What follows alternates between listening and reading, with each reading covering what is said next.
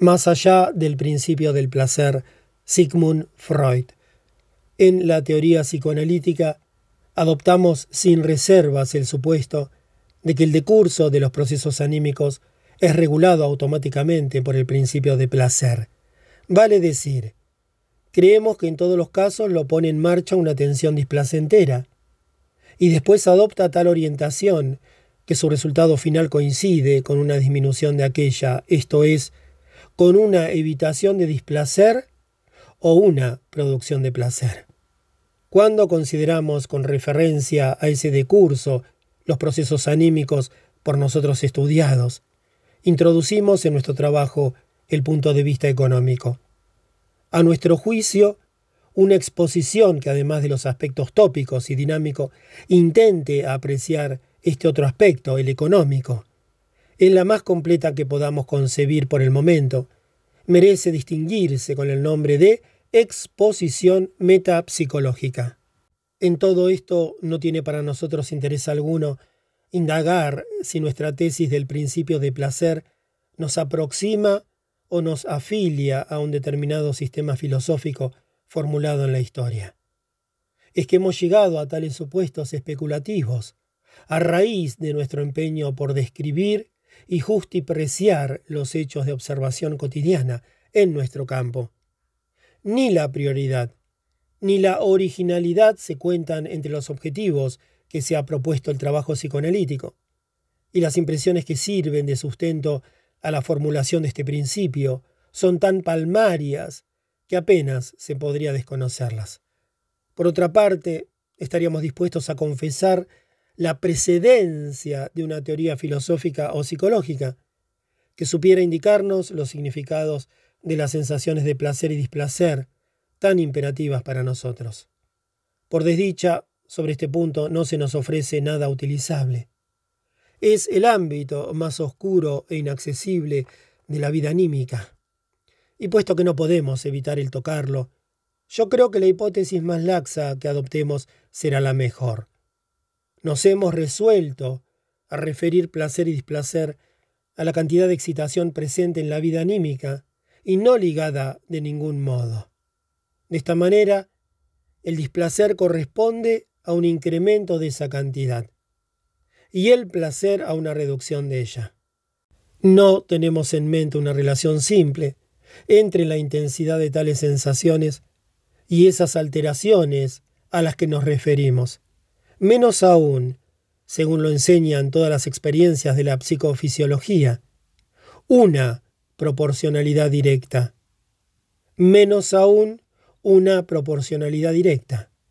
El factor decisivo respecto de la sensación es probablemente la medida del incremento o reducción en un periodo de tiempo. Es posible que la experimentación pueda aportar algo en este punto, pero para nosotros, los analistas, no es aconsejable adentrarnos más en este problema hasta que observaciones bien precisas puedan servirnos de guía. Ahora bien, no puede resultarnos indiferente hallar que un investigador tan penetrante como G. T. Fechner ha sustentado sobre el placer y el displacer una concepción coincidente en lo esencial, con la que nos impuso el trabajo psicoanalítico. El enunciado de Fechner de 1873 reza como sigue. Dice, por cuanto las pulsiones conscientes siempre van unidas con un placer o un displacer, estos últimos pueden concebirse referidos, en términos psicofísicos, a proporciones de estabilidad o de inestabilidad. Y sobre esto puede fundarse la hipótesis que desarrollaré con más detalle en otro lugar, según la cual todo movimiento psicofísico que rebase el umbral de la conciencia va afectado de placer en la medida en que se aproxime, más allá de cierta frontera, a la estabilidad plena. Y afectado de displacer en la medida en que más allá de cierta frontera se desvíe de aquella, existiendo entre ambas fronteras que han de caracterizarse como umbrales cualitativos del placer y el displacer, un cierto margen de indiferencia estética. Fin de la cita. Los hechos que nos movieron a creer que el principio de placer rige la vida anímica encuentran su expresión también en la hipótesis de que el aparato anímico se afana por mantener lo más baja posible o al menos constante la cantidad de excitación presente en él. Esto equivale a decir lo mismo, solo que de otra manera, pues si el trabajo del aparato anímico se empeña en mantener baja la cantidad de excitación, todo cuanto sea apto para incrementarla se sentirá como disfuncional, vale decir, displacentero. El principio de placer se deriva del principio de constancia. En realidad, el principio de constancia se discernió a partir de los hechos que nos impusieron la hipótesis del principio de placer. Por otra parte, en un análisis más profundizado, descubriremos que este afán, por nosotros supuesto, del aparato anímico se subordina como caso especial bajo el principio de Fechner de la tendencia a la estabilidad, a la que él refirió las sensaciones de placer y displacer. Pero entonces, debemos decir que en verdad es incorrecto hablar de un imperio del principio de placer sobre el decurso de los procesos anímicos. Si así fuera, la abrumadora mayoría de nuestros procesos anímicos tendría que ir acompañada de placer o llevar a él. Y la experiencia más universal refuta enérgicamente esta conclusión. Por tanto, la situación no puede ser sino esta. En el alma existe una fuerte tendencia al principio de placer, pero ciertas otras fuerzas o constelaciones la contrarían, de suerte que el resultado final no siempre puede corresponder a la tendencia al placer. Compárese la observación que hace Fechner a raíz de un problema parecido. Dice, pero puesto que la tendencia a la meta no significa todavía su logro, y en general esta meta solo puede alcanzarse por aproximaciones. Fin de la nota. Si ahora atendemos a la pregunta por las circunstancias capaces de impedir que el principio de placer prevalezca, volvemos a pisar un terreno seguro y conocido, y para dar la respuesta podemos aducir en sobrado número nuestras experiencias analíticas. El primer caso de una tal inhibición del principio de placer nos es familiar. Tiene el carácter de una ley, Gesetzmusik. Sabemos que el principio de placer es propio de un modo de trabajo primario del aparato anímico. Desde el comienzo mismo inutilizable y aún peligroso en alto grado para la autopreservación del organismo en medio de las dificultades del mundo exterior. Bajo el influjo de las pulsiones de autoconservación del yo, es relevado por el principio de realidad, que sin resignar el propósito de una ganancia final de placer, exige y consigue posponer la satisfacción, renunciar a diversas posibilidades de lograrla, y tolerar provisionalmente el displacer en el largo rodeo hacia el placer. Ahora bien, el principio de placer sigue siendo todavía por largo tiempo el modo de trabajo de las pulsiones sexuales, difíciles de educar. Y sucede una y otra vez, que sea desde estas últimas, sea en el interior del mismo yo, prevalece sobre el principio de realidad en detrimento del organismo en su conjunto. Es indudable, no obstante, que el relevo del principio de placer por el principio de realidad puede ser responsabilizado solo de una pequeña parte, y no la más intensa, de las experiencias de displacer. Otra fuente del desprendimiento de displacer, no menos sujeta a ley, surge de los conflictos y escisiones producidos en el aparato anímico mientras el yo recorre su desarrollo hacia organizaciones de superior complejidad. Casi toda la energía que llena el aparato proviene de las mociones pulsionales congénitas, pero no se las admite a todas en una misma fase del desarrollo. En el curso de este, acontece repetidamente que ciertas pulsiones o partes de pulsiones se muestran, por sus metas o sus requerimientos, inconciliables con las restantes que pueden conjugarse en la unidad abarcadora del yo. Son segregadas entonces de esa unidad por el proceso de la represión, se las retiene en estadios inferiores del desarrollo psíquico y se les corta en un comienzo la posibilidad de alcanzar satisfacción. Y si luego consiguen, como tan fácilmente sucede en el caso de las pulsiones sexuales reprimidas, y si luego consiguen procurarse por ciertos rodeos una satisfacción directa o sustitutiva, este éxito, que normalmente habría sido una posibilidad de placer, es sentido por el yo como displacer. A consecuencia del viejo conflicto que desembocó en la represión, el principio de placer experimenta otra ruptura justo en el momento en que ciertas pulsiones laboraban por ganar un placer nuevo en obediencia a ese principio. Los detalles del proceso por el cual la represión transforma una posibilidad de placer en una fuente de displacer no son todavía bien inteligibles o no pueden exponerse con claridad. Pero seguramente todo displacer neurótico es de esa índole, un placer que no puede ser sentido como tal. Las dos fuentes del displacer que hemos indicado están muy lejos de abarcar la mayoría de nuestras vivencias de displacer pero de las restantes puede afirmarse, con visos de justificación, que su existencia no contradice al imperio del principio de placer. En su mayor parte, el displacer que sentimos es un displacer de percepción. Puede tratarse de la percepción del esfuerzo de pulsiones insatisfechas, o de una percepción exterior penosa en sí misma, o que existe expectativas displacenteras en el aparato anímico, por discernirla este como peligro, entre comillas.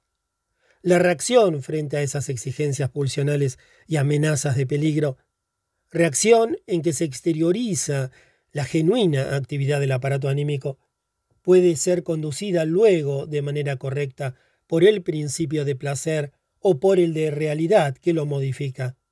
No parece entonces necesario admitir una restricción considerable del principio de placer. Empero, justamente la indagación de la reacción anímica frente al peligro exterior puede brindar un nuevo material y nuevos planteos con relación al problema que se nos ocupa. Ya es de antigua data la descripción de un estado que sobreviene tras conmociones mecánicas, choques ferroviarios y otros accidentes que aparejaron riesgo de muerte, por lo cual le ha quedado el nombre de neurosis traumática, la horrorosa guerra que acaba de terminar la provocó en gran número y al menos puso fin al intento de atribuirla a un deterioro orgánico del sistema nervioso por acción de una violencia mecánica. El cuadro de la neurosis traumática se aproxima al de la histeria por presentar en abundancia síntomas motores similares, pero lo sobrepasa, por lo regular, en sus muy acusados indicios de padecimiento subjetivo, que la asemejan a una hipocondría o una melancolía, así como en la evidencia de un debilitamiento y destrucción generales mucho más vastos de las operaciones anímicas. Hasta ahora no se ha alcanzado un conocimiento pleno de las neurosis de guerra ni de las neurosis traumáticas de tiempos de paz. En el caso de las primeras, resultó por un lado esclarecedor aunque por el otro volvió a confundir las cosas. El hecho de que el mismo cuadro patológico sobrevenía en ocasiones sin la cooperación de una violencia mecánica cruda. En la neurosis traumática común se destacan dos rasgos que podrían tomarse como punto de partida de la reflexión. Dos puntos. Que el centro de gravedad de la causación parece situarse en el factor de la sorpresa, en el terror y que un simultáneo daño físico o herida contrarresta en la mayoría de los casos la producción de la neurosis. Terror, miedo, angustia se usan equivocadamente como expresiones sinónimas. Se las puede distinguir muy bien en su relación con el peligro. La angustia designa cierto estado como de expectativa frente al peligro y preparación para él aunque se trate de un peligro desconocido. El miedo requiere un objeto determinado, en presencia del cual uno lo siente. En cambio se llama terror al estado en que se cae cuando se corre un peligro sin estar preparado. Destaca el factor de la sorpresa. No creo que la angustia pueda producir una neurosis traumática. En la angustia hay algo que protege contra el terror y por tanto también contra la neurosis de terror. Más adelante volveremos sobre esta tesis. De vuelta. Terror, miedo, angustia se usan equivocadamente como expresiones sinónimas. Se las puede distinguir muy bien en su relación con el peligro. La angustia designa cierto estado como de expectativa frente al peligro y preparación para él, aunque se trate de un peligro desconocido. El miedo requiere un objeto determinado, en presencia del cual uno lo siente. En cambio, se llama terror al estado en que se cae cuando se corre un peligro sin estar preparado. Destaca el factor de la sorpresa. No creo que la angustia pueda producir una neurosis traumática. En la angustia hay algo que protege contra el terror y por tanto también contra la neurosis de terror. Más adelante volveremos sobre esta tesis. Nos es lícito considerar el estudio del sueño como la vía más confiable para explorar los procesos anímicos profundos. Ahora bien, la vida onírica de la neurosis traumática muestra este carácter. Reconduce al enfermo una y otra vez a la situación de su accidente, de la cual despierta con renovado terror. Esto no provoca el suficiente asombro. Se cree que si la vivencia traumática lo asedia de continuo mientras duerme, ello prueba la fuerza de la impresión que le provocó. El enfermo se sostiene, está, por así decir, fijado psíquicamente al trauma. Tales fijaciones a la vivencia que desencadenó la enfermedad no son conocidas de hace tiempo en la histeria. Breuer y Freud manifestaron en 1893 que el histérico padece por la mayor parte de reminiscencias. También respecto de la neurosis de guerra, Observadores como Ferenczi y Simmel explicaron muchos síntomas motores por una fijación al momento del trauma. Sin embargo, no es sabido que los enfermos de neurosis traumática frecuenten mucho en su vida de vigilia el recuerdo de su accidente. Quizá se esfuercen más bien por no pensar en él. Cuando se admite como cosa obvia que el sueño nocturno los traslada de nuevo a la situación patógena, se desconoce la naturaleza del sueño. Más propio de éste sería presentar al enfermo imágenes del tiempo en que estaba sano, o de su esperada curación. Suponiendo que los sueños de estos neuróticos traumáticos no nos disuadan de afirmar que la tendencia del sueño es el cumplimiento de un deseo, tal vez nos quede el expediente de sostener que en este estado la función del sueño, como tantas otras cosas, resultó afectada y desviada de sus propósitos. O bien tendríamos que pensar en las enigmáticas tendencias masoquistas del yo. Ahora, propongo abandonar el oscuro y árido tema de la neurosis traumática y estudiar el modo de trabajo del aparato anímico en una de sus prácticas normales más tempranas. Me refiero al juego infantil. Hace poco, S. Pfeiffer, 1919, ha ofrecido un resumen y una apreciación psicoanalítica de las diversas teorías sobre el juego infantil. Puedo remitirme aquí a su trabajo. Estas teorías se esfuerzan por colegir los motivos que llevan al niño a jugar, pero no lo hacen dando precedencia al punto de vista económico, vale decir, considerando la ganancia de placer.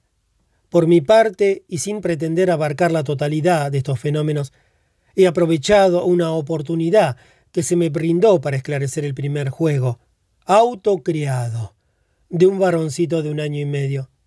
Fue más que una observación hecha de pasada, pues conviví durante algunas semanas con el niño y sus padres bajo el mismo techo, y pasó bastante tiempo hasta que esa acción enigmática y repetida de continuo me revelase su sentido.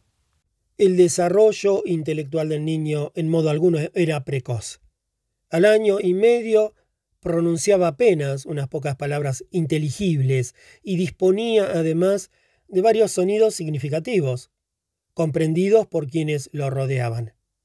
Pero tenía una buena relación con sus padres y con la única muchacha de servicio, y le elogiaban su carácter juicioso entre comillas. No molestaba a sus padres durante la noche. Obedecía escrupulosamente las prohibiciones de tocar determinados objetos y de ir a ciertos lugares. Sobre todo no lloraba cuando su madre lo abandonaba durante horas. Esto último, a pesar de que sentía gran ternura por ella, quien no solo lo había amamantado por sí misma, sino que lo había cuidado y criado sin ayuda ajena. Ahora bien, este buen niño exhibía el hábito, molesto en ocasiones, de arrojar lejos de sí, a un rincón o debajo de una cama, todos los pequeños objetos que hallaba a su alcance, de modo que no solía ser tarea fácil juntar sus juguetes. Y al hacerlo profería, con expresión de interés y satisfacción, un fuerte y prolongado ocio, que según el juicio coincidente de la madre y de este observador no era una interjección, sino que significaba Ford, se fue. Al fin caí en la cuenta de que se trataba de un juego y que el niño no hacía otro uso de sus juguetes que el de jugar a que se iban. El niño tenía un carretel de madera atado con un piolín. No se le ocurrió, por ejemplo, arrastrarlo tras sí por el piso para jugar al carrito, sino que con gran destreza arrojaba el carretel, al que sostenía por el piolín, tras la baranda de su cunita con mosquitero. El carretel desaparecía ahí dentro, el niño pronunciaba su significativo oh y después, tirando del piolín, volvía a sacar el carretel de la cuna, saludando ahora su aparición con un amistoso da. Acá está. Ese era pues el juego completo, el de desaparecer y volver. La más de las veces solo se había podido ver el primer acto, repetido por sí solo incansablemente en calidad de juego, aunque el mayor placer, sin ninguna duda, correspondía al segundo. La interpretación del juego resultó entonces obvia. Se entramaba con el gran logro cultural del niño. Dos puntos. Su renuncia pulsional, renuncia a la satisfacción pulsional, de admitir sin protestas la partida de la madre. Se resarcía, digamos, escenificando por sí mismo con los objetos a su alcance, ese desaparecer y regresar. Para la valoración afectiva de este juego no tiene importancia, desde luego, que el niño mismo lo inventara o se lo apropiara a raíz de una incitación externa. Nuestro interés se dirigirá a otro punto. Es imposible que la partida de la madre le resultara agradable o aún indiferente. Entonces, ¿cómo se concilia con el principio de placer que repitiese en calidad de juego esta vivencia penosa para él? ¿Acaso se responderá que jugaba a la partida, porque era la condición previa de la gozosa reaparición, la cual contendría el genuino propósito del juego? Pero lo contradice la observación de que el primer acto, el de la partida, era escenificado por sí solo, y en verdad con frecuencia incomparablemente mayor que el juego íntegro llevado hasta su final placentero. El análisis de un único caso de esta índole no permite zanjar con certeza la cuestión. Si lo consideramos sin prevenciones, recibimos la impresión de que el niño convirtió en juego esa vivencia a raíz de otro motivo. En la vivencia era pasivo, era afectado por ella. Ahora se ponía en un papel activo repitiéndola como juego, a pesar de que fue displacentera podría atribuirse este afán a una pulsión de apoderamiento que actuara con independencia de que el recuerdo en sí mismo fuese placentero o no. Pero también cabe ensayar otra interpretación. El acto de arrojar el objeto para que se vaya, ¿acaso era la satisfacción de un impulso, sofocado por el niño en su conducta, a vengarse de la madre por su partida? Así vendría a tener este arrogante significado, dos puntos, y bien, vete pues, no te necesito, yo mismo te echo. Este mismo niño, cuyo primer juego observé teniendo él un año y medio, solía, un año después, arrojar al suelo un juguete con el que se había irritado diciéndole Vete a la guerra. Le habían contado por entonces que su padre ausente se encontraba en la guerra. Y por cierto, no lo echaba de menos, sino que daba los más claros indicios de no querer ser molestado en su posesión exclusiva de la madre. También de otros niños sabemos que son capaces de expresar similares emociones hostiles botando objetos en lugar de personas. Así se nos plantea esta duda. ¿Puede el esfuerzo, drunk, de procesar psíquicamente algo impresionante, de apoderarse enteramente de eso, exteriorizarse de manera primaria e independiente del principio de placer, de vuelta, puede el esfuerzo de procesar psíquicamente algo impresionante, de apoderarse enteramente de eso, exteriorizarse de manera primaria e independiente del principio de placer, como quiera que sea, si en el caso examinado ese esfuerzo repitió en el juego una impresión desagradable, ello se debió únicamente a que la repetición iba conectada a una ganancia de placer de otra índole, pero directa. Ahora bien, el estudio del juego infantil, por más que lo profundicemos, no remediará esta fluctuación nuestra entre dos concepciones. Se advierte que los niños repiten en el juego todo cuanto les ha hecho gran impresión en la vida. De ese modo, abreaccionan la intensidad de la impresión y se adueñan, por así decir, de la situación. Pero por otro lado, es bastante claro que todos sus juegos están presididos por el deseo dominante en la etapa en que ellos se encuentran, dos puntos, el de ser grandes y poder obrar como los mayores. También se observa que el carácter displacentero de la vivencia no siempre la vuelve inutilizable para el juego. Si el doctor examina la garganta del niño o lo somete a una pequeña operación, con toda certeza esta vivencia espantable pasará a ser el contenido del próximo juego. Pero la ganancia de placer que proviene de otra fuente es palmaria aquí. En cuanto el niño trueca la pasividad del vivenciar por la actividad del jugar, inflige a un compañero de juegos lo desagradable que a él mismo le ocurrió, y así se venga en la persona de este Sosías. Sea como fuere, de estas elucidaciones resulta que es superfluo suponer una pulsión particular de imitación como motivo del jugar. Unas reflexiones para terminar. El juego y la imitación artísticos practicados por los adultos, que a diferencia de la conducta del niño apuntan a la persona del espectador, no ahorran a este último las impresiones más dolorosas, en la tragedia, por ejemplo, no obstante lo cual puede sentirlas como un elevado goce. Así nos convencemos de que aún bajo el imperio del principio de placer existen suficientes medios y vías para convertir en objeto de recuerdo y elaboración anímica lo que en sí mismo es displacentero.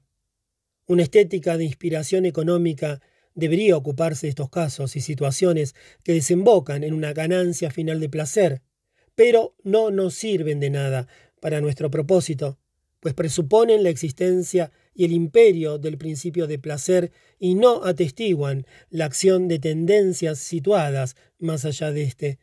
Vale decir, tendencias que serían más originarias que el principio de placer e independientes de él. 25 años de trabajo intenso han hecho que las metas inmediatas de la técnica psicoanalítica sean hoy por entero diversas que al empezar. En aquella época, el médico dedicado al análisis no podía tener otra aspiración que la de colegir, reconstruir y comunicar en el momento oportuno lo inconsciente oculto para el enfermo. El psicoanálisis era sobre todo un arte de interpretación, pero como así no se solucionaba la tarea terapéutica, enseguida se planteó otro propósito inmediato, instar al enfermo a corroborar la construcción, mediante su propio recuerdo. A raíz de este empeño, el centro de gravedad recayó en las resistencias de aquel. El arte consistía ahora en descubrirlas a la brevedad, en mostrárselas. Por medio de la influencia humana, este era el lugar de la sugestión, que actuaba como transferencia, moverlo a que las resignase. De vuelta, y por medio de la influencia humana, moverlo a que las resignase. Después, empero, se hizo cada vez más claro que la meta propuesta, el devenir consciente de lo inconsciente, tampoco podía alcanzarse plenamente por este camino. El enfermo puede no recordar todo lo que hay en él de reprimido, acaso justamente lo esencial. Si tal sucede, no adquiere convencimiento ninguno sobre la justeza de la construcción que se le comunicó. Más bien se ve forzado a repetir lo reprimido como vivencia presente en vez de recordarlo, como el médico preferiría, en calidad de fragmento del pasado. Esta reproducción, que emerge con fidelidad no deseada, tiene siempre por contenido un fragmento de la vida sexual infantil y, por tanto, del complejo de Edipo y sus ramificaciones, y regularmente se juega, se escenifica en el terreno de la transferencia, esto es, de la relación con el médico. De vuelta, el enfermo puede no recordar todo lo que hay en él de reprimido. ¿Acaso justamente lo esencial? Si tal sucede, no adquiere convencimiento ninguno sobre la justeza de la construcción que se le comunicó. Más bien se ve forzado a repetir lo reprimido como vivencia presente en vez de recordarlo como el médico preferiría en calidad de fragmento del pasado. Esta reproducción, que emerge con fidelidad no deseada, tiene siempre por contenido un fragmento de la vida sexual infantil y por tanto del complejo de Edipo y sus ramificaciones. Y regularmente se juega se escenifica en el terreno de la transferencia, esto es, de la relación con el médico. Cuando en el tratamiento las cosas han llevado hasta este punto, puede decirse que la anterior neurosis ha sido sustituida por una nueva, una neurosis de transferencia. El médico se ha empeñado por restringir en todo lo posible el campo de esta neurosis de transferencia, por esforzar el máximo recuerdo y admitir la mínima repetición. La proporción que se establece entre recuerdo y reproducción es diferente en cada caso. Por lo general, el médico no puede ahorrar al analizado esta fase de la cura. Tiene que dejarle revivenciar cierto fragmento de su vida olvidada, cuidando que al par que lo hace conserve cierto grado de reflexión en virtud del cual esa realidad aparente pueda individualizarse cada vez como reflejo de un pasado olvidado. Con esto se habrá ganado el convencimiento del paciente y el éxito terapéutico que depende de aquel. Para hallar más inteligible esta compulsión de repetición que se exterioriza en el curso del tratamiento psicoanalítico de los neuróticos, es preciso ante todo librarse de un error, a saber, que en la lucha contra las resistencias uno se enfrenta con la resistencia de lo inconsciente. Lo inconsciente, vale decir lo reprimido, no ofrece resistencia alguna a los esfuerzos de la cura, y aún no aspira a otra cosa que a irrumpir hasta la conciencia, a despecho de la presión que lo oprime, o hasta la descarga por medio de la acción real. La resistencia en la cura proviene de los mismos estratos y sistemas superiores de la vida psíquica. En su momento llevaron a cabo la represión. Pero dado que los motivos de las resistencias, y aun estas mismas, son al comienzo inconscientes en la cura, según nos lo enseña la experiencia, esto nos advierte que hemos de salvar un desacierto de nuestra terminología. Eliminamos esta oscuridad poniendo en oposición no lo consciente y lo inconsciente, sino el yo coherente y lo reprimido. Es que sin duda también en el interior del yo es mucho lo inconsciente, justamente lo que puede llamarse el núcleo del yo. Abarcamos solo una pequeña parte de eso con el nombre de preconsciente. Tras sustituir así la terminología meramente descriptiva por una sistemática o dinámica, podemos decir que la resistencia del analizado parte de su yo. Hecho esto, enseguida advertimos que hemos de adscribir la compulsión de repetición a lo reprimido inconsciente. Es probable que no pueda exteriorizarse antes que el trabajo solicitante de la cura haya aflojado la represión. No hay duda que la resistencia del yo consciente y preconsciente está al servicio del principio de placer. En efecto, quiere ahorrar el displacer que se excitaría por la liberación de lo reprimido. En tanto nosotros nos empeñamos en conseguir que ese displacer se tolere, invocando el principio de realidad. Ahora bien, ¿qué relación guarda con el principio de placer la compulsión de repetición? la exteriorización forzosa de lo reprimido? Es claro que la más de las veces lo que la compulsión de repetición hace es revivenciar, provocar displacer al yo, puesto que saca a la luz operaciones de emociones pulsionales reprimidas. Empero, ya hemos considerado esta clase de displacer. Dos puntos. No contradice al principio de placer, es displacer para un sistema y al mismo tiempo satisfacción para el otro. Pero el hecho nuevo y asombroso que ahora debemos describir es que la compulsión de repetición devuelve también vivencias pasadas que no contienen posibilidad alguna de placer, que tampoco en aquel momento pudieron ser satisfacciones, ni siquiera de las mociones pulsionales reprimidas desde entonces. El florecimiento temprano de la vida sexual infantil estaba destinado a sepultarse Untergang, porque sus deseos eran inconciliables con la realidad y por la insuficiencia de la etapa evolutiva en que se encontraba el niño. Ese florecimiento se fue a pique a raíz de las más penosas ocasiones, y en medio de sensaciones hondamente dolorosas. La pérdida de amor y el fracaso dejaron como secuela un daño permanente del sentimiento de sí, en calidad de cicatriz narcisista, que tanto, según mis experiencias, como según las puntualizaciones de Marchinovsky, es el más poderoso aporte al frecuente sentimiento de inferioridad de los neuróticos. De vuelta, la pérdida de amor y el fracaso dejaron como secuela un daño permanente del sentimiento de sí, en calidad de cicatriz narcisista, que tanto, según mis experiencias, como según las puntualizaciones de Marcinovsky, es el más poderoso aporte al frecuente sentimiento de inferioridad de los neuróticos. La investigación sexual que chocó con la barrera del desarrollo corporal del niño no obtuvo conclusión satisfactoria. De ahí la queja posterior. No puedo lograr nada. Nada me sale bien.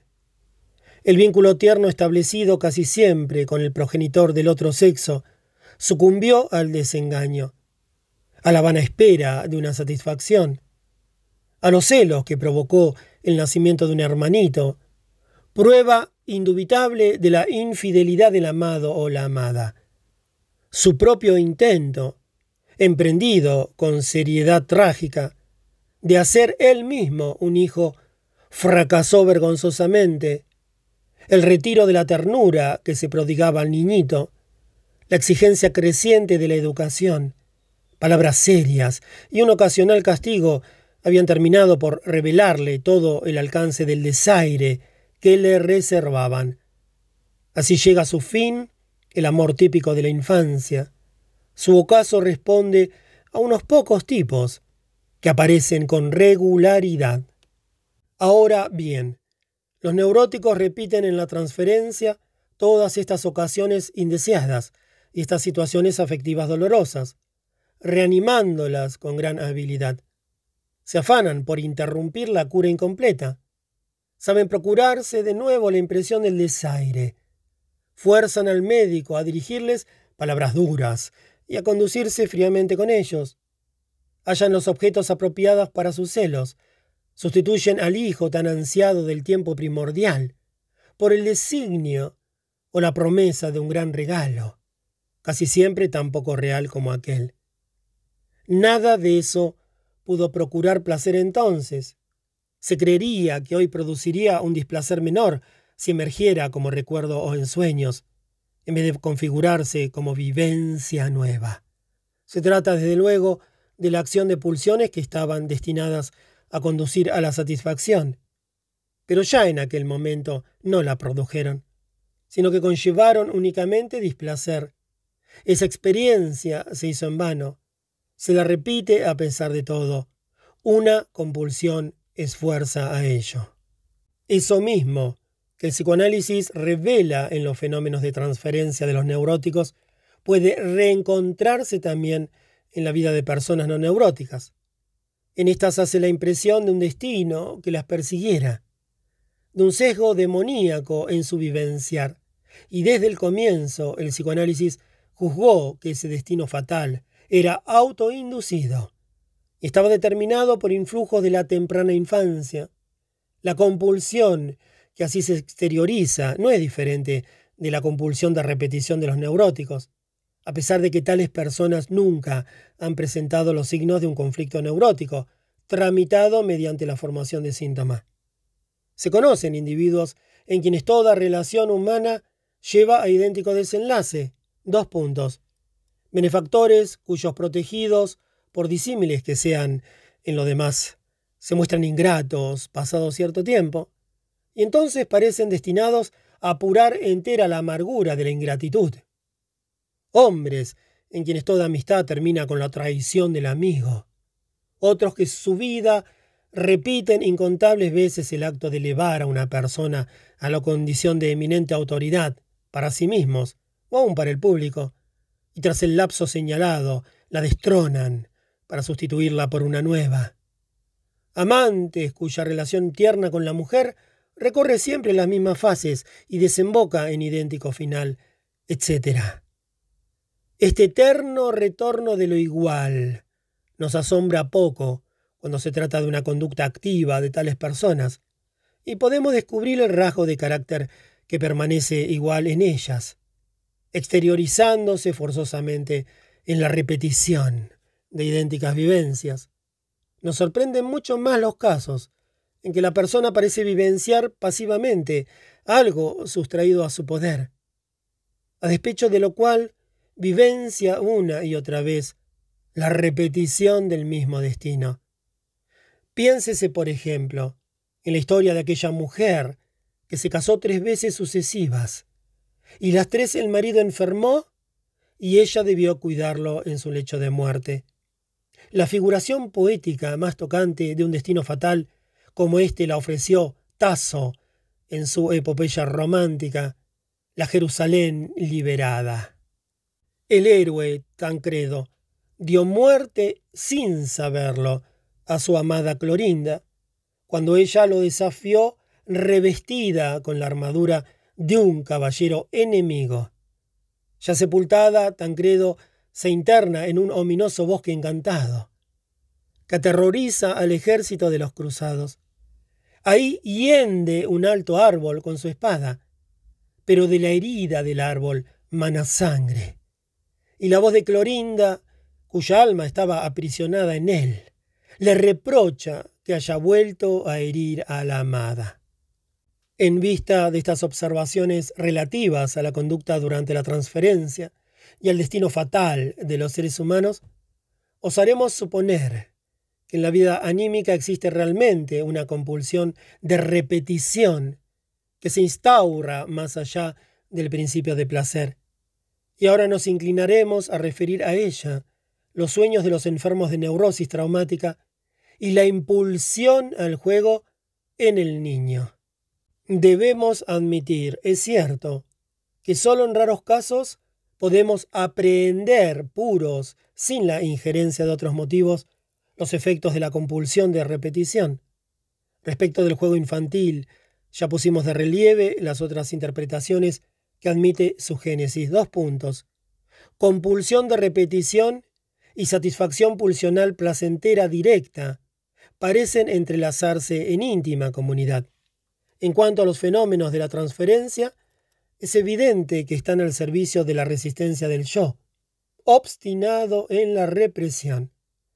Se diría que la compulsión de repetición, que la cura pretendía poner a su servicio, es ganada para el bando del yo, que quiere aferrarse al principio de placer, con respecto a lo que podría llamarse la compulsión de destino.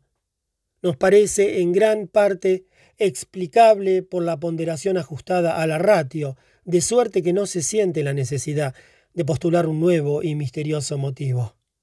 El caso menos dubitable es quizás el de los sueños traumáticos.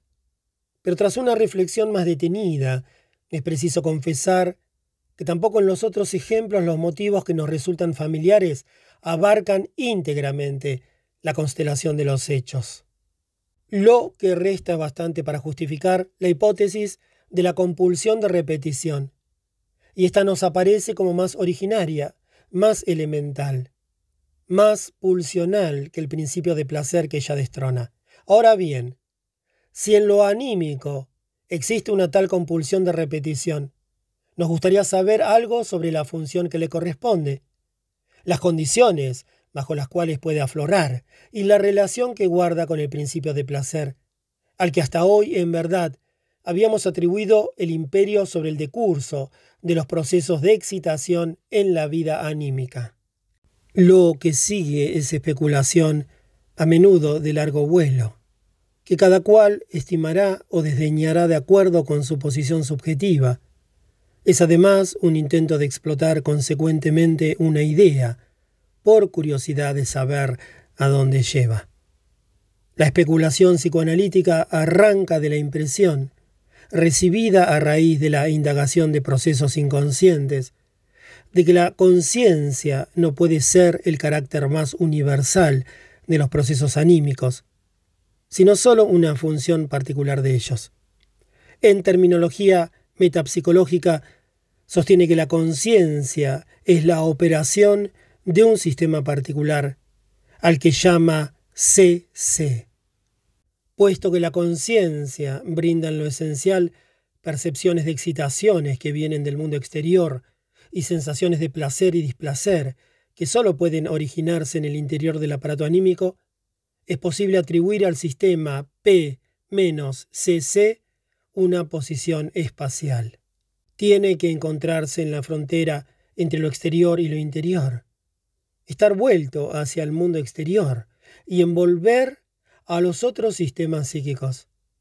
Así caemos en la cuenta de que con esta hipótesis no hemos ensayado algo nuevo, sino seguido las huellas de la anatomía cerebral localizadora que sitúa la sede de la conciencia en la corteza del cerebro, en el estrato más exterior, envolvente del órgano central. La anatomía cerebral no necesita ocuparse de la razón por la cual, dicho en términos anatómicos, la conciencia está colocada justamente en la superficie del encéfalo, en vez de estar alojada en alguna otra parte, en lo más recóndito de él. Quizá nosotros, respecto de nuestro sistema P-CC, podamos llegar más lejos en cuanto a deducir esa ubicación. La conciencia no es la única propiedad que adscribimos a los procesos de ese sistema.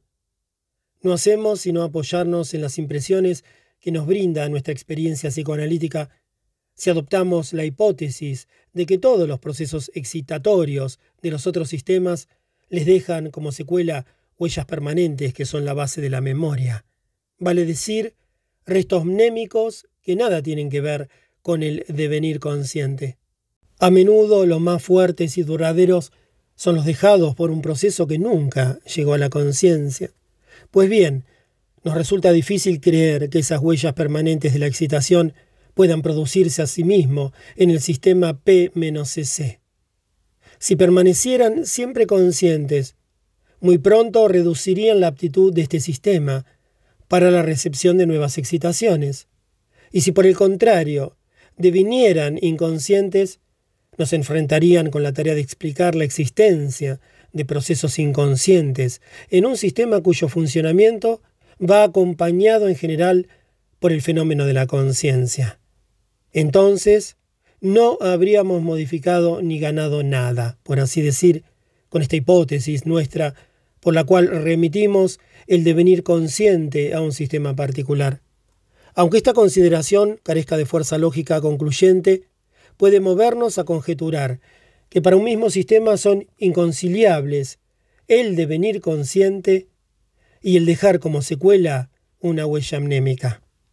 Así podríamos decir que en el sistema CC el proceso excitatorio deviene consciente, pero no le deja como secuela ninguna huella duradera.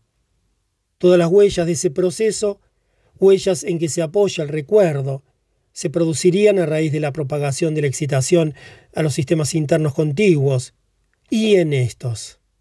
En tal sentido, apuntaba ya el esquema que en 1900 introduje en el capítulo especulativo de la interpretación de los sueños. Si se considera cuán poco sabemos de otras fuentes acerca de la génesis de la conciencia, se atribuiría a la siguiente tesis al menos el valor de un acerto que exhibe cierta precisión. Dos puntos. La conciencia surge en reemplazo de la huella mnémica. La conciencia surge en reemplazo de la huella mnémica. El sistema CC se singularizaría entonces por la particularidad de que en él, a diferencia de lo que ocurre en todos los otros sistemas psíquicos, el proceso de excitación no deja tras sí una alteración permanente de sus elementos, sino que se agota, por así decir, en el fenómeno de devenir consciente. Semejante desviación de la regla general pide ser explicada por un factor que cuente con exclusividad para este solo sistema. Y bien, ese factor que falta a todos los otros sistemas podría ser la ubicación del sistema CC, que acabamos de exponer, su choque directo con el mundo exterior. Representemos al organismo vivo en su máxima simplificación posible, como una vesícula indiferenciada de sustancia estimulable. Entonces su superficie vuelta hacia el mundo exterior está diferenciada por su ubicación misma y sirve como órgano receptor de estímulos. Y en efecto la embriología, en cuanto repetición, recapitulación de la historia evolutiva, nos muestra que el sistema nervioso central proviene del ectodermo. Como quiera que fuese, la materia gris de la corteza es un retoño de la primitiva superficie y podría haber recibido por herencia propiedades esenciales de ésta. Así, sería fácilmente concebible que por el incesante embate de los estímulos externos sobre la superficie de la vesícula, la sustancia de ésta se alterase hasta una cierta profundidad, de suerte que su proceso excitatorio discurriese de manera diversa que en estratos más profundos. De ese modo se habría formado una corteza, tan cribada al final del proceso por la acción de los estímulos, que ofrece las condiciones más favorables a la recepción de estos y ya no es susceptible de ulterior modificación. Transferido al sistema CC. Esto significaría el paso de la excitación ya no puede imprimir ninguna alteración permanente a sus elementos.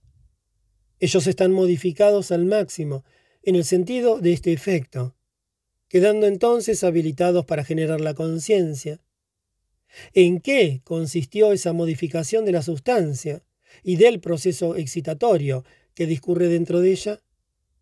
Solo podemos formarnos diversas representaciones inverificables por ahora todas ellas. Un supuesto posible sería que en su avance de un elemento al otro, la excitación tiene que vencer una resistencia, y justamente la reducción de esta crea la huella permanente de la excitación. Podría pensarse entonces que en el sistema CC ya no subsiste ninguna resistencia de pasaje de esa índole entre un elemento y otro podríamos conjugar esta imagen con el distingo de Breuer entre energía de investidura quiescente, es decir, ligada, y libremente móvil en los elementos de los sistemas psíquicos.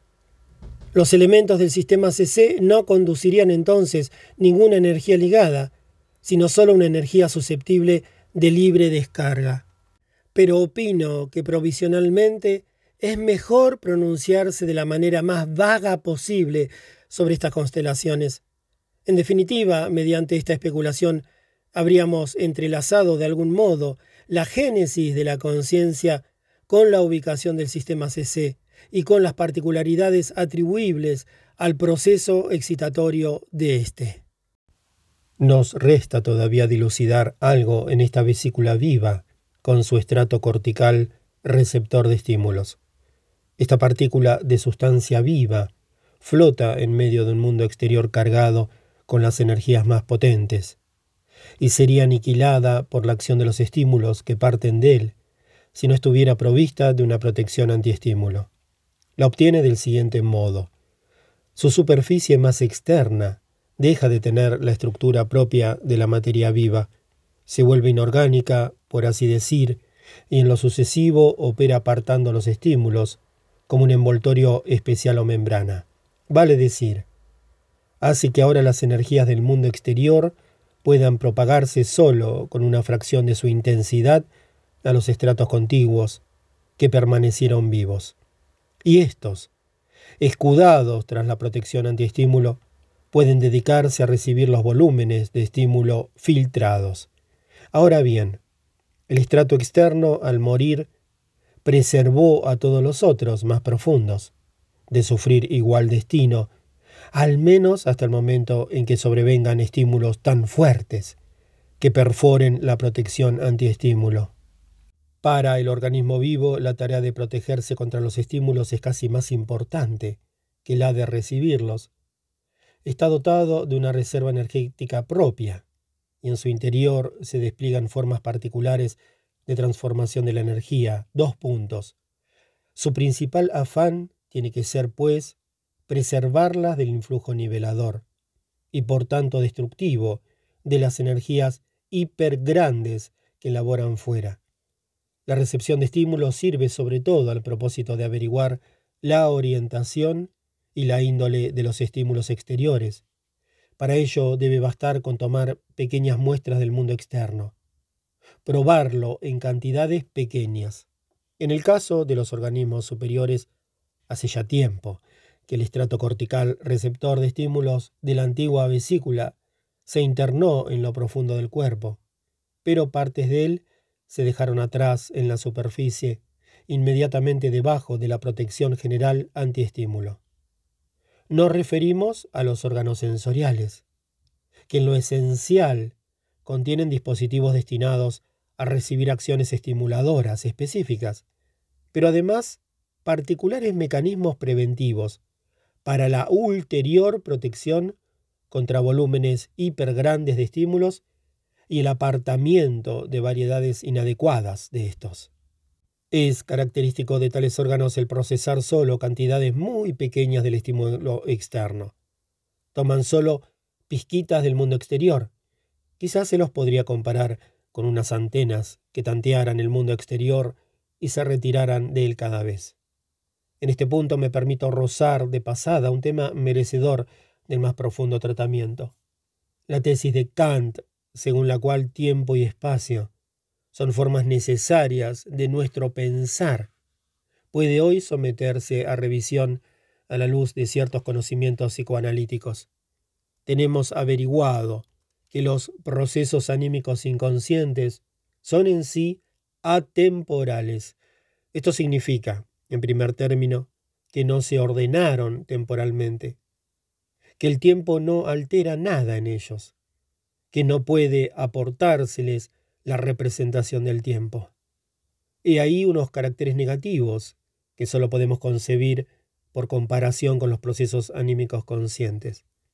Nuestra representación abstracta del tiempo parece más bien estar enteramente tomada del modo de trabajo del sistema P-C y corresponder a una autopercepción de éste.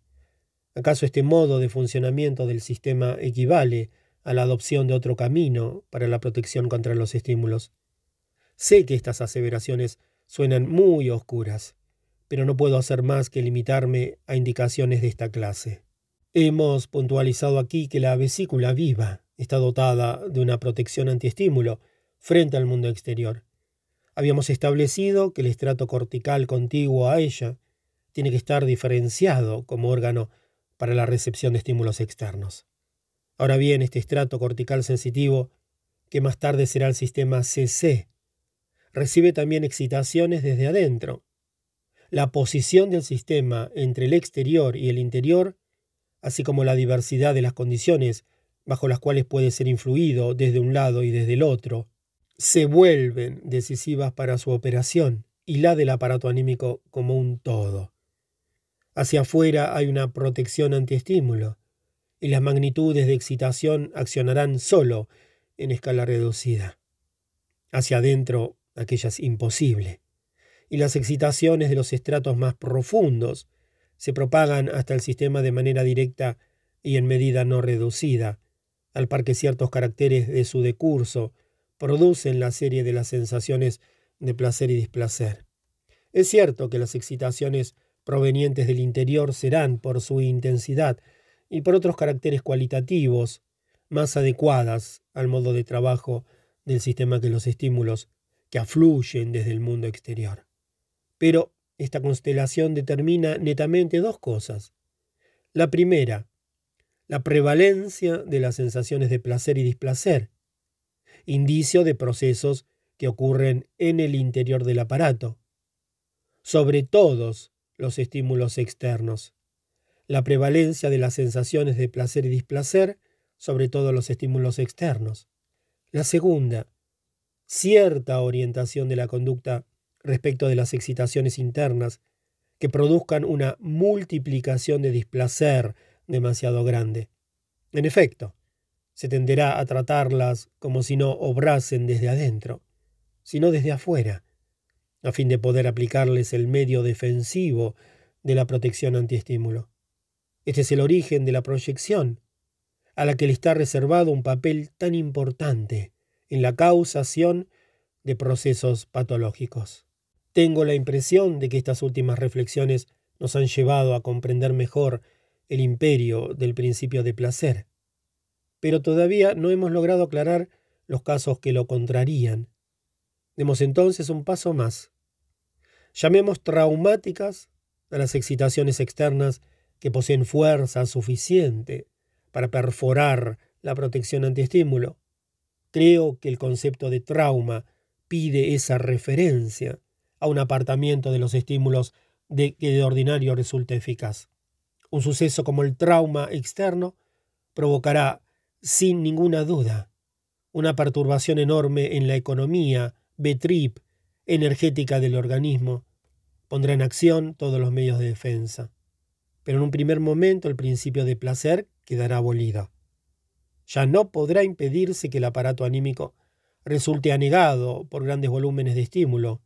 Entonces la tarea planteada es más bien otra, dominar el estímulo, ligar psíquicamente los volúmenes de estímulo que penetraron violentamente a fin de conducirlos después a su tramitación.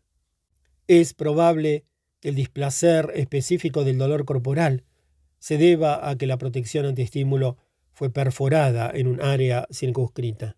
Y entonces, desde este lugar de la periferia afluyen al aparato anímico central excitaciones continuas, como las que por lo regular solo podrían venirle del interior del aparato. ¿Y qué clase de reacción de la vida anímica esperaríamos frente a esa intrusión? De todas partes es movilizada la energía de investidura a fin de crear en el entorno del punto de intrusión una investidura energética de nivel correspondiente. Se produce una enorme contrainvestidura, entre comillas, en favor de la cual se empobrecen todos los otros sistemas psíquicos, de suerte que el resultado es una extensa parálisis o rebajamiento de cualquier otra operación psíquica. Con estos ejemplos tratamos de aprender a apuntalar nuestras conjeturas metapsicológicas en tales modelos, Forbild. De esta constelación inferimos que un sistema de elevada investidura en sí mismo es capaz de recibir nuevos aportes de energía fluyente y transmudarlos en investidura quiescente, vale decir, ligarlos psíquicamente entre comillas. Cuanto más alta sea su energía quiescente propia, tanto mayor será también su fuerza ligadora. Y a la inversa, cuanto más baja su investidura, tanto menos capacitado estará el sistema para recibir energía afluyente, y más violentas serán las consecuencias de una perforación de la protección antiestímulo como la considerada. Sería erróneo objetar a esta concepción que el aumento de la investidura en torno del punto de intrusión se explicaría de manera mucho más simple por el transporte directo de los volúmenes de excitación ingresados. Si así fuera, el aparato anímico experimentaría solo un aumento de sus investiduras energéticas, y quedaría sin esclarecer el carácter paralizante del dolor, el empobrecimiento de todos los otros sistemas. Tampoco contradicen nuestra explicación los muy violentos efectos de descarga producidos por el dolor. En efecto, se cumplen por vía de reflejo, vale decir, sin la mediación del aparato anímico. El carácter impreciso de todas estas elucidaciones nuestras, que llamamos metapsicológicas, se debe, por supuesto, a que no sabemos nada sobre la naturaleza del proceso excitatorio en los elementos del sistema psíquico, ni nos sentimos autorizados a adoptar una hipótesis respecto de ella. Así, operamos de continuo con una gran X que transportamos a cada nueva fórmula. Admitimos con facilidad que este proceso se cumple con energías que presentan diferencias cuantitativas. Quizá nos parezca probable que posea también más de una cualidad, ejemplo de la índole de una amplitud. Y como elemento nuevo hemos considerado la concepción de Breuer, según la cual están en juego dos diversas formas de llenado energético, de tal suerte que sería preciso distinguir una investidura en libre fluir que esfuerza en pos de su descarga, y una investidura quiescente de los sistemas psíquicos o de sus elementos. Y quizá admitamos la conjetura de que la ligazón de la energía que afluye al aparato anímico consiste en un transporte desde el estado de libre fluir al estado quiescente. Creo que podemos atrevernos a concebir la neurosis traumática común como el resultado de una vasta ruptura de la protección antiestímulo. Así volvería por sus fueros la vieja e ingenua doctrina del choque, opuesta en apariencia a una más tardía y de mayor refinamiento psicológico, que no atribuye valor etiológico a la acción de la violencia mecánica, sino al terror y al peligro de muerte. Solo que estos opuestos no son irreconciliables. Ni la concepción psicoanalítica de la neurosis traumática es idéntica a la forma más burda de la teoría del choque. Mientras que ésta sitúa la esencia del choque en el deterioro directo de la estructura molecular o aún histológica de los elementos nerviosos, nosotros buscamos comprender su efecto por la ruptura de la protección antiestímulo del órgano anímico y las tareas que ello plantea. Pero también el terror conserva para nosotros su valor tiene por condición la falta del apronte angustiado. Este último conlleva la sobreinvestidura de los sistemas que reciben primero el estímulo. A raíz de esta investidura más baja, pues los sistemas no están en buena situación para ligar los volúmenes de excitación sobrevinientes, y por eso las consecuencias de la ruptura de la protección antiestímulo se producen tanto más fácilmente. Descubrimos así que el apronte angustiado con su sobreinvestidura de los sistemas recipientes, constituye la última trinchera de la protección antiestímulo. En toda una serie de traumas, el factor decisivo para el desenlace quizás sea la diferencia entre los sistemas no preparados y los preparados por sobreinvestidura. Claro que a partir de una cierta intensidad del trauma, esa diferencia dejará de pesar. Si en la neurosis traumática los sueños reconducen tan regularmente al enfermo, a la situación en que sufrió el accidente, es palmario que no están al servicio del cumplimiento de deseo, cuya producción alucinatoria devino la función de los sueños bajo el imperio del principio de placer. Pero tenemos derecho a suponer que por esa vía contribuyen a otra tarea, que debe resolverse antes de que el principio de placer pueda iniciar su imperio. Estos sueños buscan recuperar el dominio sobre el estímulo por medio de un desarrollo de angustia cuya omisión causó la neurosis traumática. Nos proporcionan así una perspectiva sobre una función del aparato anímico, que sin contradecir al principio de placer, es empero independiente de él, y parece más originaria que el propósito de ganar placer y evitar displacer. Aquí entonces deberíamos admitir por primera vez una excepción a la tesis de que el sueño es cumplimiento de deseo. Los sueños de angustia no son tal excepción, como lo he mostrado repetidamente y en profundidad.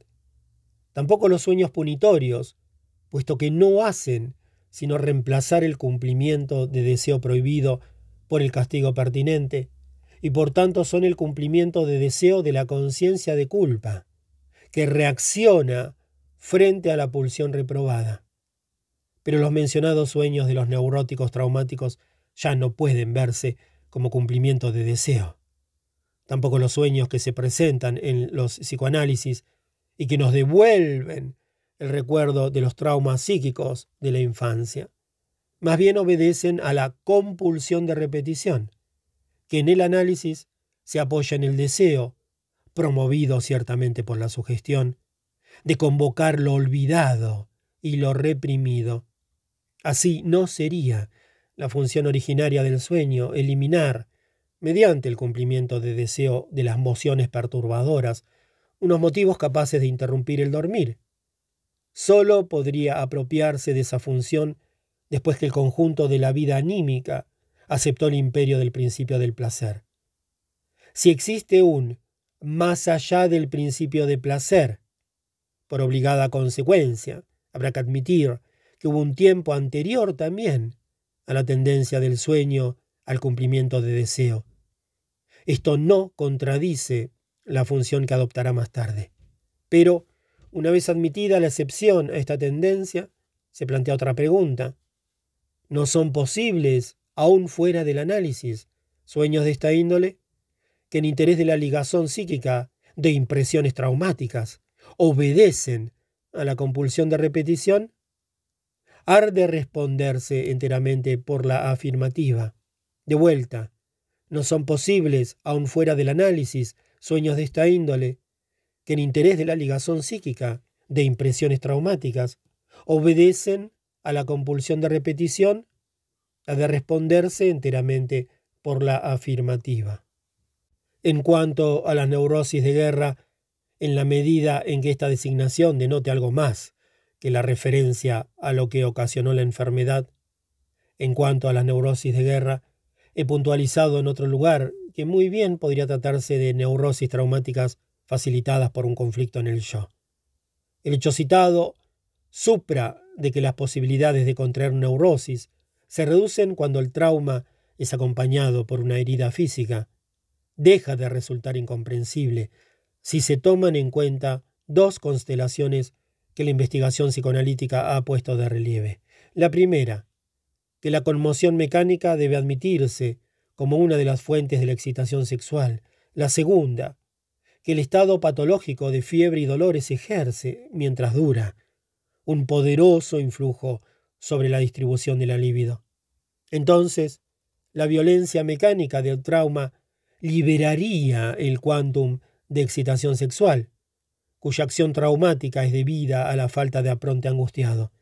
Por otra parte, la herida física simultánea ligaría el exceso de excitación al reclamar una sobreinvestidura narcisista del órgano doliente.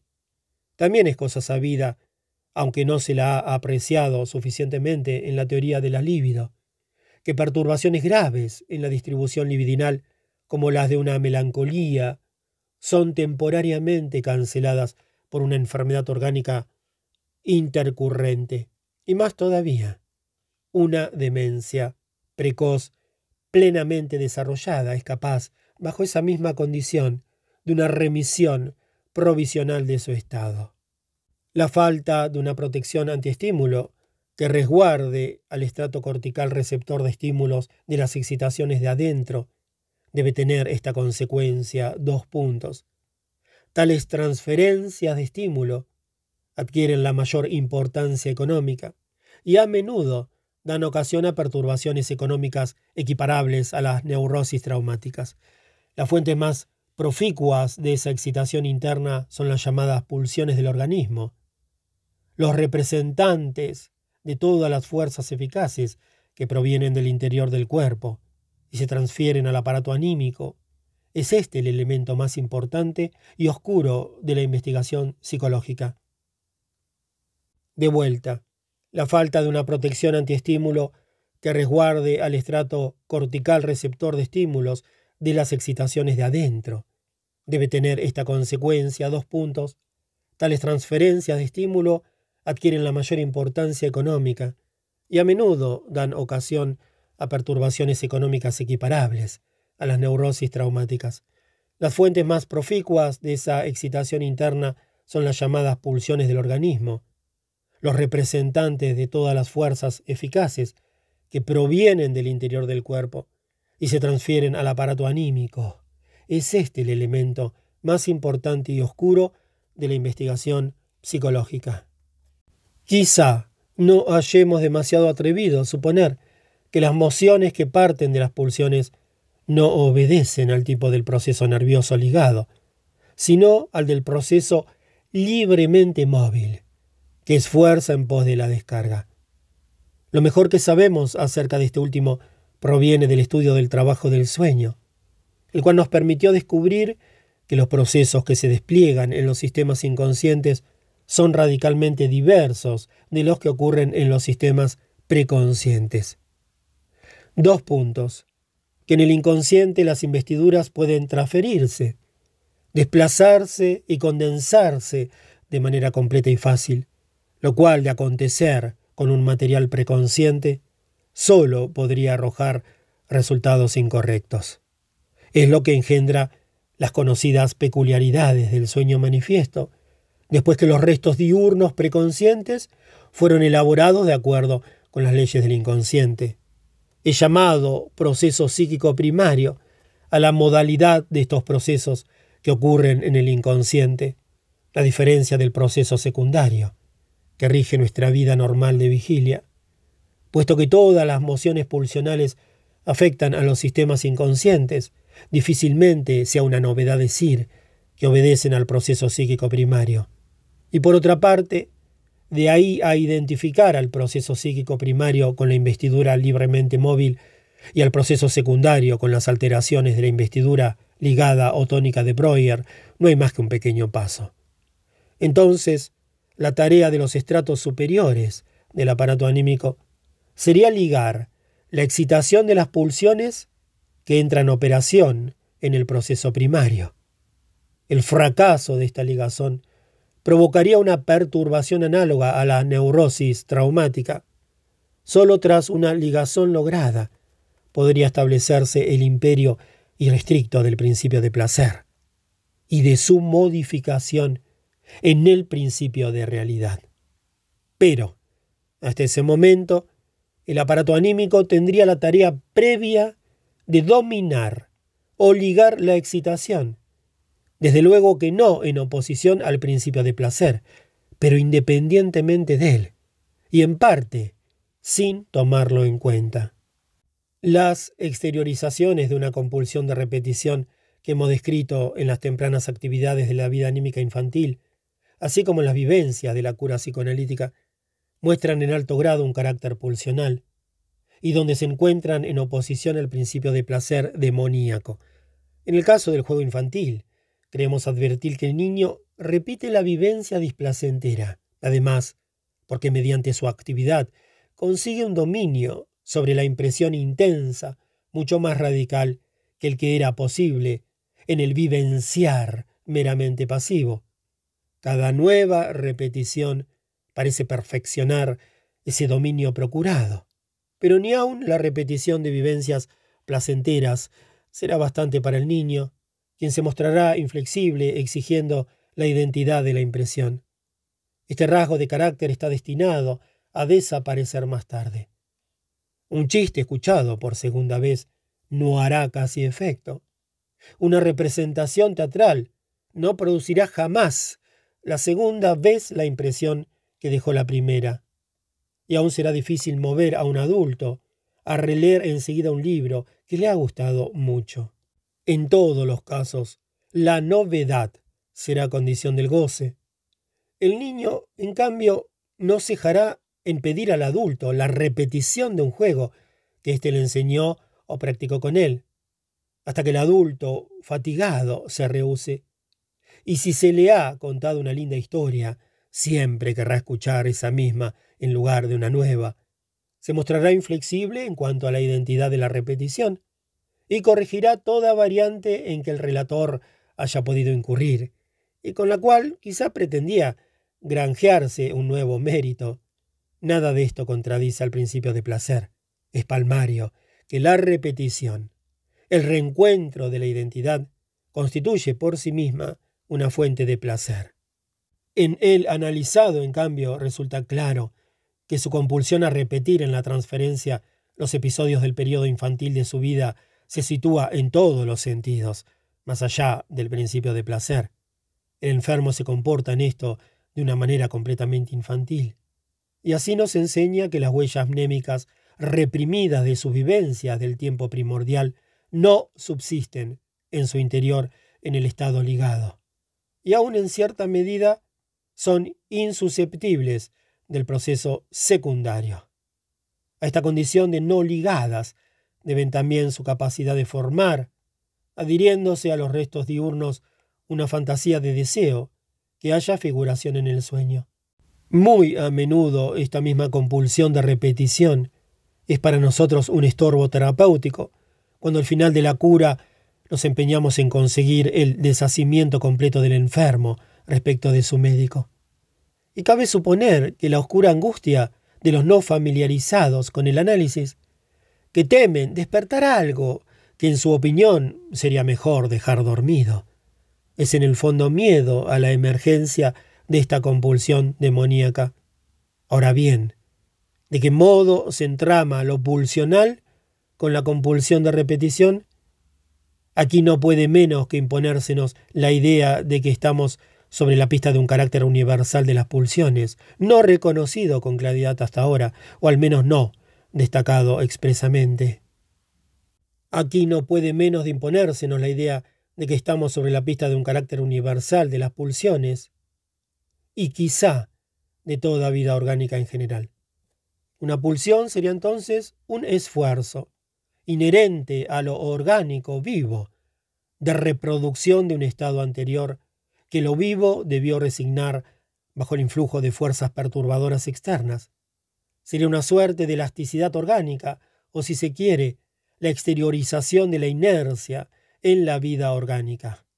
De vuelta, una pulsión sería entonces un esfuerzo inherente a lo orgánico vivo, de reproducción de un estado anterior que lo vivo debió resignar bajo el influjo de fuerzas perturbadoras externas, Sería una suerte de elasticidad orgánica, o si se quiere, la exteriorización de la inercia en la vida orgánica. Esta manera de concebir la pulsión nos suena extraña. En efecto, nos hemos habituado a ver en la pulsión el factor que esfuerza en el sentido del cambio y el desarrollo, y ahora nos vemos obligados a reconocer en ella justamente lo contrario, la expresión de la naturaleza conservadora del ser vivo, por otra parte, enseguida nos vienen a la mente aquellos fenómenos de la vida animal que parecen corroborar el condicionamiento histórico de las pulsiones. Ciertos peces emprenden en la época del desove fatigosas migraciones a fin de depositar las huevas en determinadas aguas, muy alejadas de su lugar de residencia habitual. Muchos biólogos interpretan que no hacen sino buscar las moradas anteriores de su especie que en el curso del tiempo había trocado por otras. Lo mismo es aplicable, se cree, a los vuelos migratorios de las aves de paso. Ahora bien, una reflexión nos exime pronto de buscar nuevos ejemplos. Dos puntos. En los fenómenos de la herencia y en los hechos de la embriología tenemos los máximos documentos de la compulsión de repetición en el mundo orgánico. Vemos que el germen de un animal vivo está obligado a repetir, si bien de modo fugaz y compendiado, las estructuras de todas las formas de que el animal desciende, en vez de alcanzar de golpe su conformación definitiva por el camino más corto. Y como sólo en mínima parte podemos explicar ese comportamiento en términos mecánicos, no nos es lícito desechar la explicación histórica. De igual modo, está muy extendida en el reino animal una capacidad de reproducción en virtud de la cual un órgano perdido se sustituye por la neoformación de otro, que se le asemeja enteramente. No puede dejar de considerarse aquí, es verdad, una sugerente objeción basada en la idea de que junto a las pulsiones conservadoras que compelen a la repetición, hay otras que esfuerzan en el sentido de la creación y del progreso.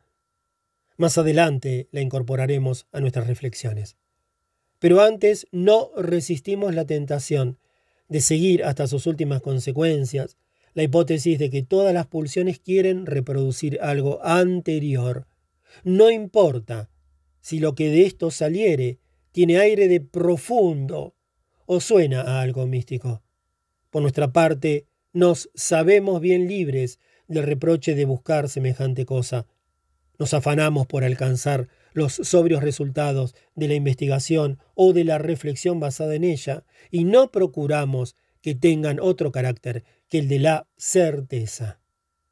Pues bien, si todas las pulsiones orgánicas son conservadoras, adquiridas históricamente y dirigidas a la regresión, al restablecimiento de lo anterior, tendremos que anotar los éxitos del desarrollo orgánico en la cuenta de influjos externos, perturbadores y desviantes.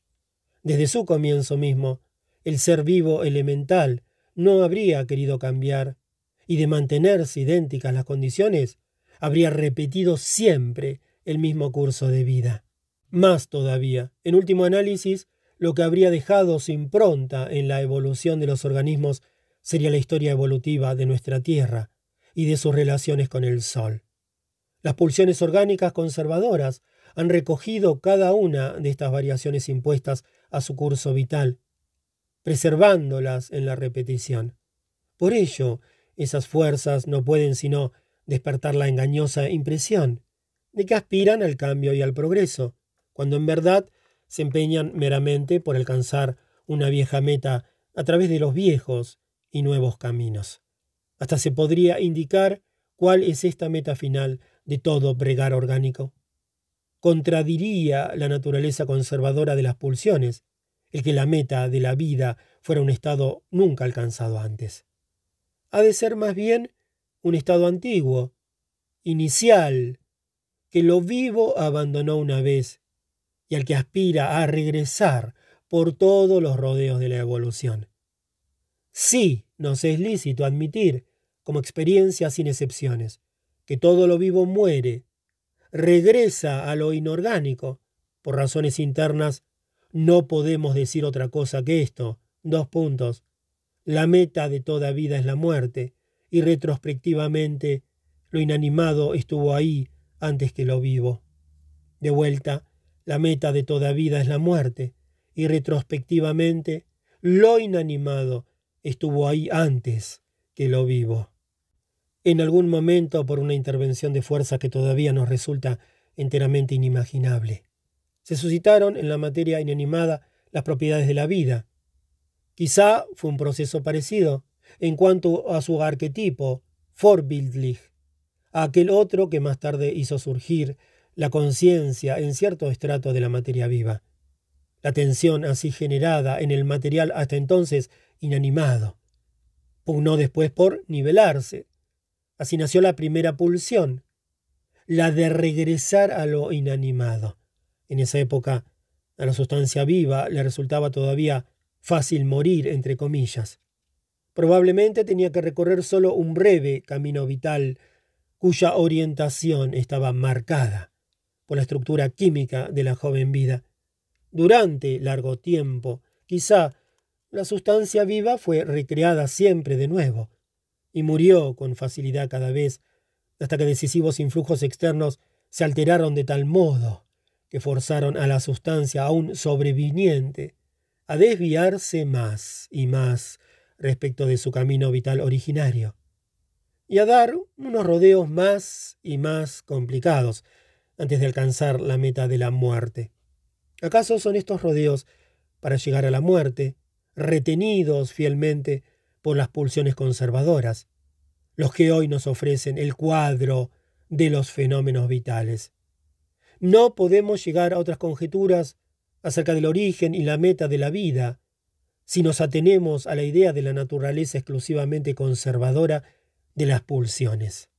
Tan extraño como estas conclusiones suena lo que se obtiene respecto de los grandes grupos de pulsiones que estatuimos tras los fenómenos vitales de los organismos. el estatuto de las pulsiones de autoconservación, que suponemos en todo ser vivo, presenta notable oposición con el presupuesto que la vida pulsional en su conjunto sirve a la provocación de la muerte, bajo esta luz, la importancia teórica de las pulsiones de autoconservación, de poder y de ser reconocido, cae por tierra. Son pulsiones parciales destinadas a asegurar el camino hacia la muerte peculiar del organismo y a alejar otras posibilidades de regreso a lo inorgánico, que no sean las inmanentes. Así se volatiliza ese enigmático afán del organismo, imposible de insertar en un orden de coherencia, por afirmarse a despecho del mundo entero. He aquí lo que resta. Dos puntos. El organismo solo quiere morir a su manera. También estos guardianes de la vida fueron originariamente alabarderos de la muerte. Así se engendra la paradoja de que el organismo vivo lucha con la máxima energía contra influencias, peligros, que podrían ayudarlo a alcanzar su meta vital por el camino más corto, por cortocircuito, digámoslo así. Pero esta conducta es justamente lo característico de un bregar puramente pulsional, a diferencia de un bregar inteligente. Pero reflexionemos, eso no puede ser así. Bajo una luz totalmente diversa se sitúan las pulsiones sexuales, para las cuales la doctrina de la neurosis ha reclamado un estatuto particular no todos los organismos están expuestos a la compulsión externa que los empuja a un desarrollo cada vez más avanzado. Muchos han logrado conservarse hasta el presente en su estadio inferior, y hoy sobreviven, si no todos, al menos muchos seres que deben ser semejantes a los estadios previos de los animales y las plantas superiores. De igual modo, no todos los organismos elementales que integran el cuerpo complejo de un ser vivo superior, acompañan su camino íntegro de desarrollo hasta la muerte natural.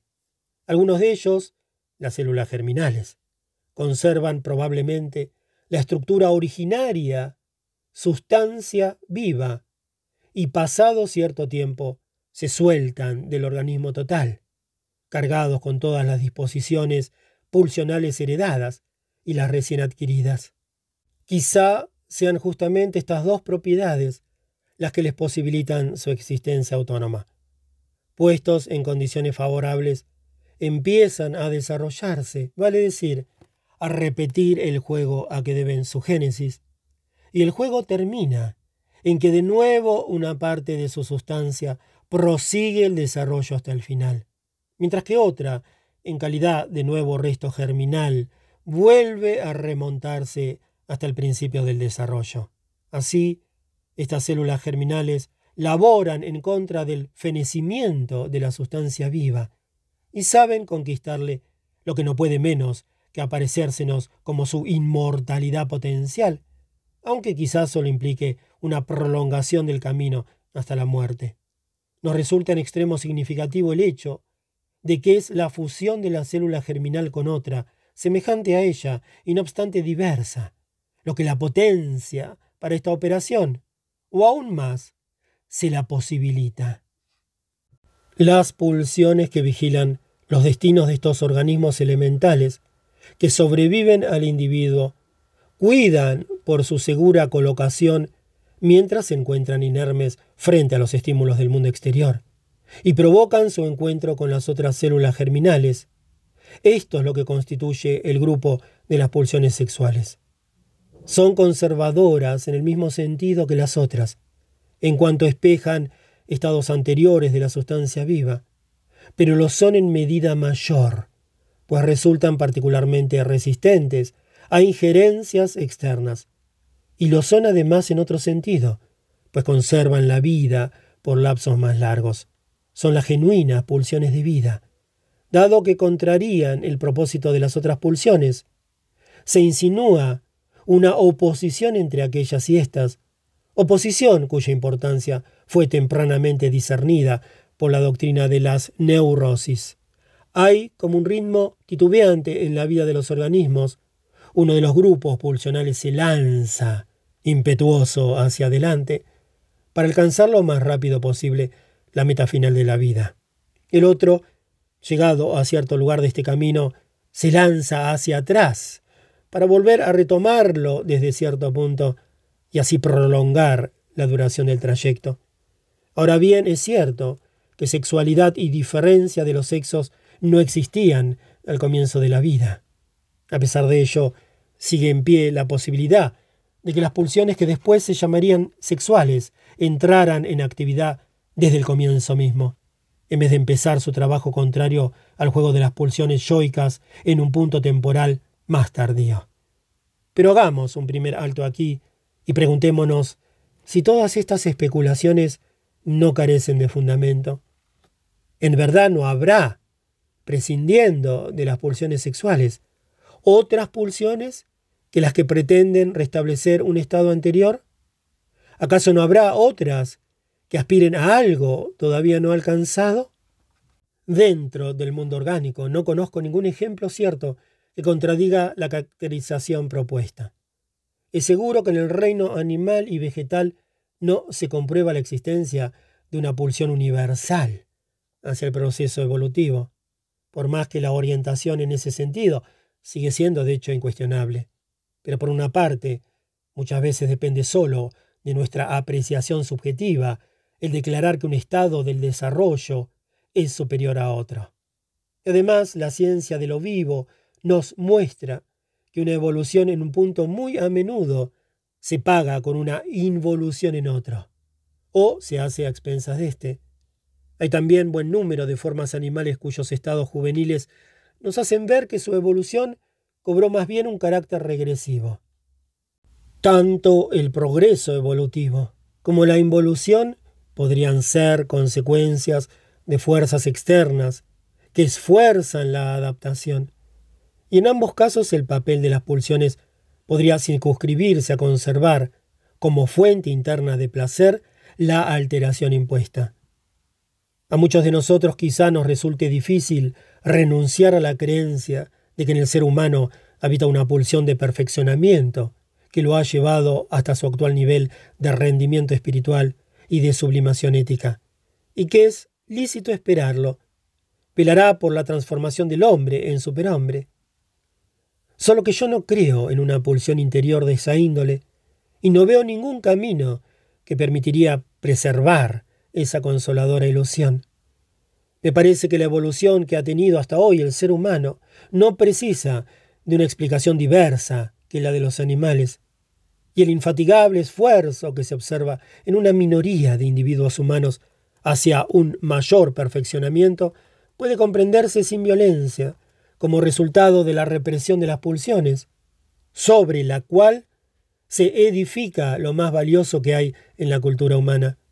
La pulsión reprimida nunca cesa de aspirar a su satisfacción plena, que consistiría en la repetición de una vivencia primaria de satisfacción.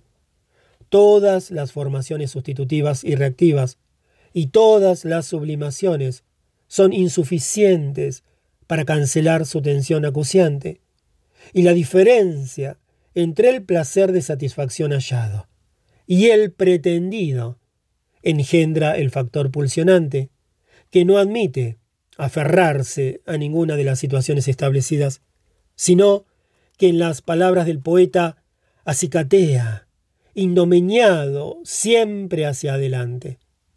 El camino hacia atrás, hacia la satisfacción plena en general, es obstruido por las resistencias en virtud de las cuales las represiones se mantienen en pie. Y entonces no queda más que avanzar por la otra dirección del desarrollo, todavía expedita, en verdad sin perspectivas de clausurar la marcha ni de alcanzar la meta.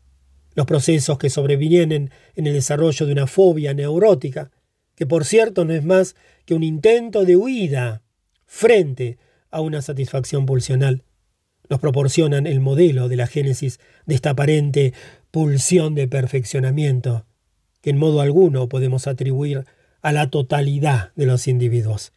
Sin duda que en todos preexisten sus condiciones dinámicas, pero las proporciones económicas parecen favorecer el fenómeno solo en raros casos. Apuntemos de pasada la posibilidad de que el afán del eros por conjugar lo orgánico en unidades cada vez mayores haga las veces de sustituto de esa pulsión de perfeccionamiento que no podemos admitir. En unión con los efectos de la represión, ello contribuiría a explicar los fenómenos atribuidos a aquella.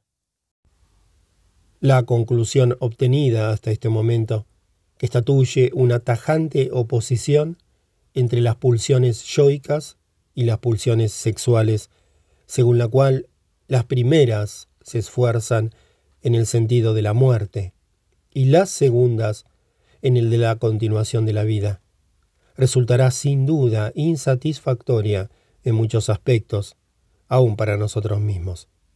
A esto se suma que en verdad sólo para las primeras, es decir, las yoicas, podríamos reclamar el carácter conservador, o mejor, regrediente de la pulsión que correspondería a una compulsión de repetición. En efecto, de acuerdo con nuestros supuestos, las pulsiones yoicas provienen de la animación de la materia inanimada y quieren restablecer la condición de inanimado. En cambio, en cuanto a las pulsiones sexuales, es palmario que reproducen estados primitivos del ser vivo, pero la meta que se empeñan en alcanzar por todos los medios es la fusión de dos células germinales diferenciadas de una manera determinada. Si esta unión no se produce, la célula germinal muere como todos los otros elementos del organismo pluricelular. Solo bajo esta condición puede la función genésica prolongar la vida y conferirle la apariencia de la inmortalidad. Ahora bien, ¿qué acontecimiento importante sobrevenido en el curso evolutivo de la sustancia viva es repetido por la reproducción genésica o su precursora, la copulación entre dos protistas? No sabemos decirlo, y por eso, si todo nuestro edificio conceptual hubiera de revelarse erróneo, lo sentiríamos como un alivio. Caería por tierra la oposición entre pulsiones yoicas de muerte y pulsiones sexuales de vida con ello también la compulsión de repetición perdería el significado que se le atribuye. Volvamos entonces sobre uno de los supuestos que hemos insertado, con la esperanza de poder refutarlo enteramente. Hemos edificado ulteriores conclusiones sobre la premisa de que todo ser vivo tiene que morir por causas internas. Si adoptamos este supuesto tan al descuido, fue porque no nos pareció tal. Estamos habituados a pensar así, y nuestros poetas nos corroboran en ello. Quizá nos indujo a esto la consolación implícita en esa creencia. Si uno mismo está destinado a morir y antes debe perder por la muerte a sus seres más queridos, preferiría estar sometido a una ley natural incontrastable, la sublime necesidad, y no a una contingencia que tal vez habría podido evitarse. Pero esta creencia en la legalidad interna del morir, ¿acaso no sea sino una de las ilusiones que hemos engendrado para soportar las penas de la existencia, entre comillas? Esa creencia no es sin duda originaria. Los pueblos primitivos desconocen la idea de una muerte natural.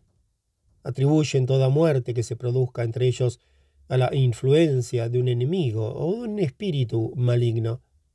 Por eso debemos acudir sin falta a la ciencia biológica para someter a examen esta creencia. Si lo hacemos, nos asombrará el poco acuerdo que reina entre los biólogos en cuanto al problema de la muerte natural. Más aún, el concepto mismo de la muerte se deshace entre las manos. El hecho de que al menos la vida de los animales superiores tiene cierta duración promedio aboga, desde luego, en favor de la muerte por causas internas.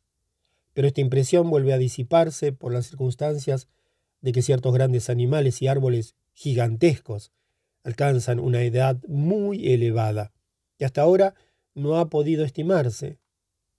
Según la grandiosa concepción de W. Flies, todos los fenómenos vitales de los organismos, incluida su muerte, desde luego, están sujetos al cumplimiento de ciertos plazos en los que se expresa la dependencia de dos sustancias vivas, una masculina y una femenina, respecto del año solar. No obstante, las observaciones acerca de la facilidad y la amplitud con que los influjos de fuerzas externas son capaces de alterar la emergencia temporal de las manifestaciones vitales, en particular del reino vegetal, anticipándolas o retardándolas, resisten su inserción dentro de las rígidas fórmulas de Fliss y hacen dudar al menos de que las leyes postuladas por él tengan predominio exclusivo. Reviste máximo interés para nosotros el tratamiento que ha recibido el tema de la duración de la vida y de la muerte de los organismos en los trabajos de Weissmann, entre otros. A este investigador se debe la diferenciación de la sustancia viva en una mitad mortal y una inmortal.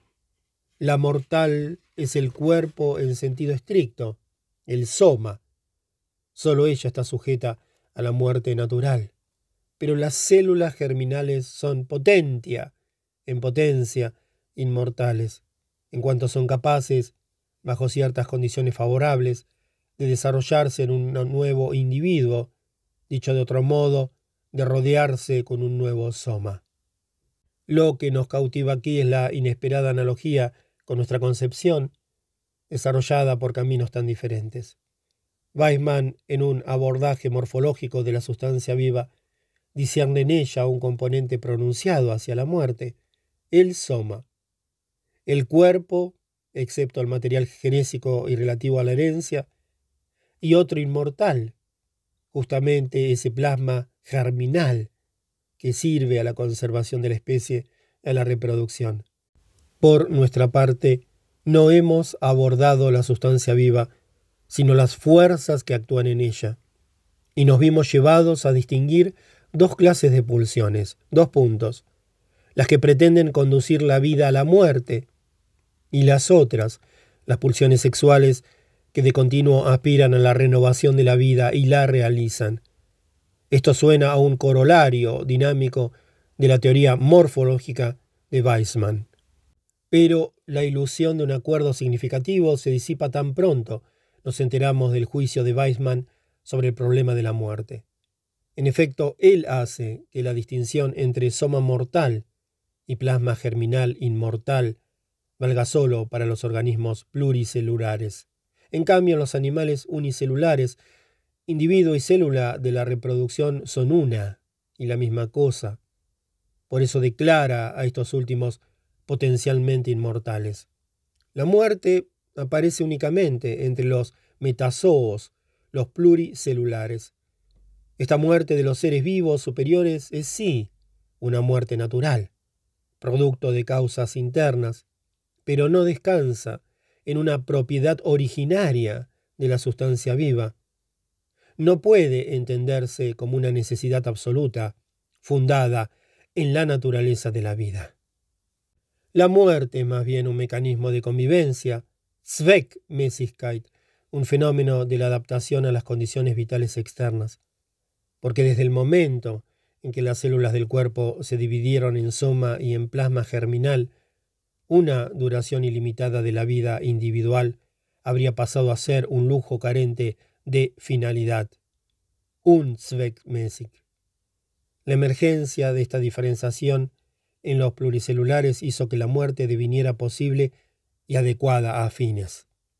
Desde entonces el soma de los seres vivos superiores perece por razones internas en períodos determinados, pero los protistas han permanecido inmortales. La reproducción, en cambio, no se introdujo solo con la muerte, más bien es una propiedad primordial de la materia viva, como el crecimiento del que procedió y la vida se ha mantenido sin solución de continuidad desde que se inició sobre la Tierra. Con facilidad se advierte que la admisión de una muerte natural de los organismos superiores nos ayuda poco en nuestro tema. Si la muerte es una adquisición tardía de ser vivo, ya no puede hablarse de unas pulsiones de muerte que derivarían del comienzo de la vida sobre la Tierra. Y entonces que los animales pluricelulares mueran por razones internas, sea a raíz de una diferenciación defectuosa o del carácter imperfecto de su metabolismo, carece de todo interés para el problema que nos ocupa. Por otra parte, esta concepción y derivación de la muerte es mucho más afín al pensamiento habitual de los hombres que el extraño supuesto de unas pulsiones de muerte. A mi juicio, la discusión a que dieron lugar las tesis de Weissman no resultó concluyente en ningún aspecto. Muchos autores volvieron al punto de vista de Goethe, 1883, quien veía en la muerte la consecuencia directa de la reproducción. Hartmann no la caracteriza por la emergencia de un cadáver de una parte fenecida de la sustancia viva, sino que la define como el cierre del desarrollo individual. En este sentido también los protozoos son mortales. La muerte siempre coincide en ellos con la reproducción, pero en cierta medida queda velada por esta última puesto que toda la sustancia del animal progenitor puede transmitirse directamente a los individuos jóvenes, sus hijos. El interés de la investigación se dirigió pronto a someter a prueba experimental la aseverada inmortalidad de la sustancia viva en los animales unicelulares. Un norteamericano, Woodruff, hizo un cultivo de un infusorio ciliado, conocido como animalito con pantuflas, que se reproduce por división en dos individuos. Lo siguió hasta la generación número 3029, en que interrumpió el experimento, tomando cada vez uno de los productos de la partición y poniéndolo en agua renovada. Pues bien, ese último retoño del primer animalito con pantuflas estaba tan joven como su antepasado, sin signo ninguno de envejecimiento o degeneración. De tal modo, si las cifras alcanzadas son ya probatorias parecería experimentalmente demostrable la inmortalidad de los protistas. Otros investigadores han llegado a resultados diferentes. Maupas, Calkins y otros han hallado en oposición a Woodruff que también estos infusorios, tras cierto número de divisiones, se debilitan, disminuye de tamaño, pierden una parte de su organización y finalmente mueren a menos que reciban ciertas influencias renovadoras. Sostienen entonces que tras una fase de envejecimiento, los protozoos mueren, lo mismo que los animales superiores. Así contradicen la tesis de Weissman, para quien la muerte es una adquisición tardía de los organismos vivos. Del conjunto de estas indagaciones hemos de extraer dos hechos que parecen ofrecernos un asidero firme. En primer lugar, si los animalitos, en un momento en que todavía no muestran ningún signo de senectud, pueden fusionarse de a dos, copular y volver a separarse transcurrido cierto lapso, quedan a salvo de envejecer, se rejuvenecen entre comillas. Esta copulación es sin duda la precursora de la reproducción genésica de los animales superiores. Todavía no tiene nada que ver con la multiplicación. Se limita a la mezcla de las sustancias de los dos individuos Ahora bien, la influencia renovadora de la copulación puede sustituirse también mediante determinadas estimulaciones, alteraciones en la composición del líquido nutritivo, aumento de la temperatura o sacudimientos. Recuérdese el famoso experimento de J. Loeb, quien merced a ciertos estímulos químicos forzó procesos de división en huevos de erizo de mar, procesos que normalmente solo se producen tras la fecundación. En segundo lugar, es probable, empero, que los infusorios sean conducidos a una muerte natural por su propio proceso de vida. En efecto, la contradicción entre los resultados de Woodruff y los de otros investigadores se debe a que el primero puso cada generación nueva en un líquido nutritivo renovado. Cuando omitía hacerlo, observaba el mismo envejecimiento de las generaciones que los otros investigadores. Infirió que los animalitos resultaban dañados por los productos metabólicos que arrojaban al líquido circundante, y pudo demostrar entonces convincentemente que sólo los productos del metabolismo propio tenían este efecto, que conduce a la muerte de la generación. En efecto, en una solución sobresaturada con los productos de desecho de una especie lejanamente emparentada, florecían de manera notable estos mismos animalitos que depositados en su propio líquido nutritivo perecían con seguridad. Abandonado a sí mismo entonces, el infusorio muere de muerte natural por la imperfecta eliminación de sus propios productos metabólicos. Pero quizá todos los animales superiores mueran, en el fondo, por esa misma incapacidad. Puede asaltarnos esta duda. ¿Es en definitiva atinado buscar en el estudio de los protozoos la respuesta al problema de la muerte natural? ¿Acaso la organización primitiva de estos seres nos oculta importantes constelaciones que también en ellos se presentan, pero que solo en los animales superiores, donde se han procurado una expresión morfológica, pueden ser reconocidas? Si abandonamos el punto de vista morfológico a fin de adoptar el dinámico, puede resultarnos por completo indiferente que se demuestre o no la muerte natural de los protozoos. En ellos la sustancia reconocida después como inmortal no se ha separado todavía en modo alguno de la sustancia mortal. Las fuerzas pulsionales que quieren transportar la vida a la muerte podrían actuar también en ellos desde el comienzo. No obstante, su efecto podría encontrarse, tan oculto por las fuerzas de la conservación de la vida que su demostración directa se volvería muy difícil. Por otra parte, ya dijimos que las observaciones de los biólogos nos permiten suponer también en los protistas esa clase de procesos internos que conducen a la muerte. Pero aún así los protistas resultarán ser inmortales en el sentido de Weismann. Su tesis de que la muerte es una adquisición tardía vale solo para las exteriorizaciones manifiestas de la muerte, y no habilita a hacer supuesto alguno en cuanto a los procesos que fuerzan hacia ella. No se ha cumplido nuestra expectativa de que la biología habría de desechar de plano el reconocimiento de la pulsión de muerte. Podemos seguir ocupándonos de su posibilidad si tenemos otros fundamentos para hacerlo.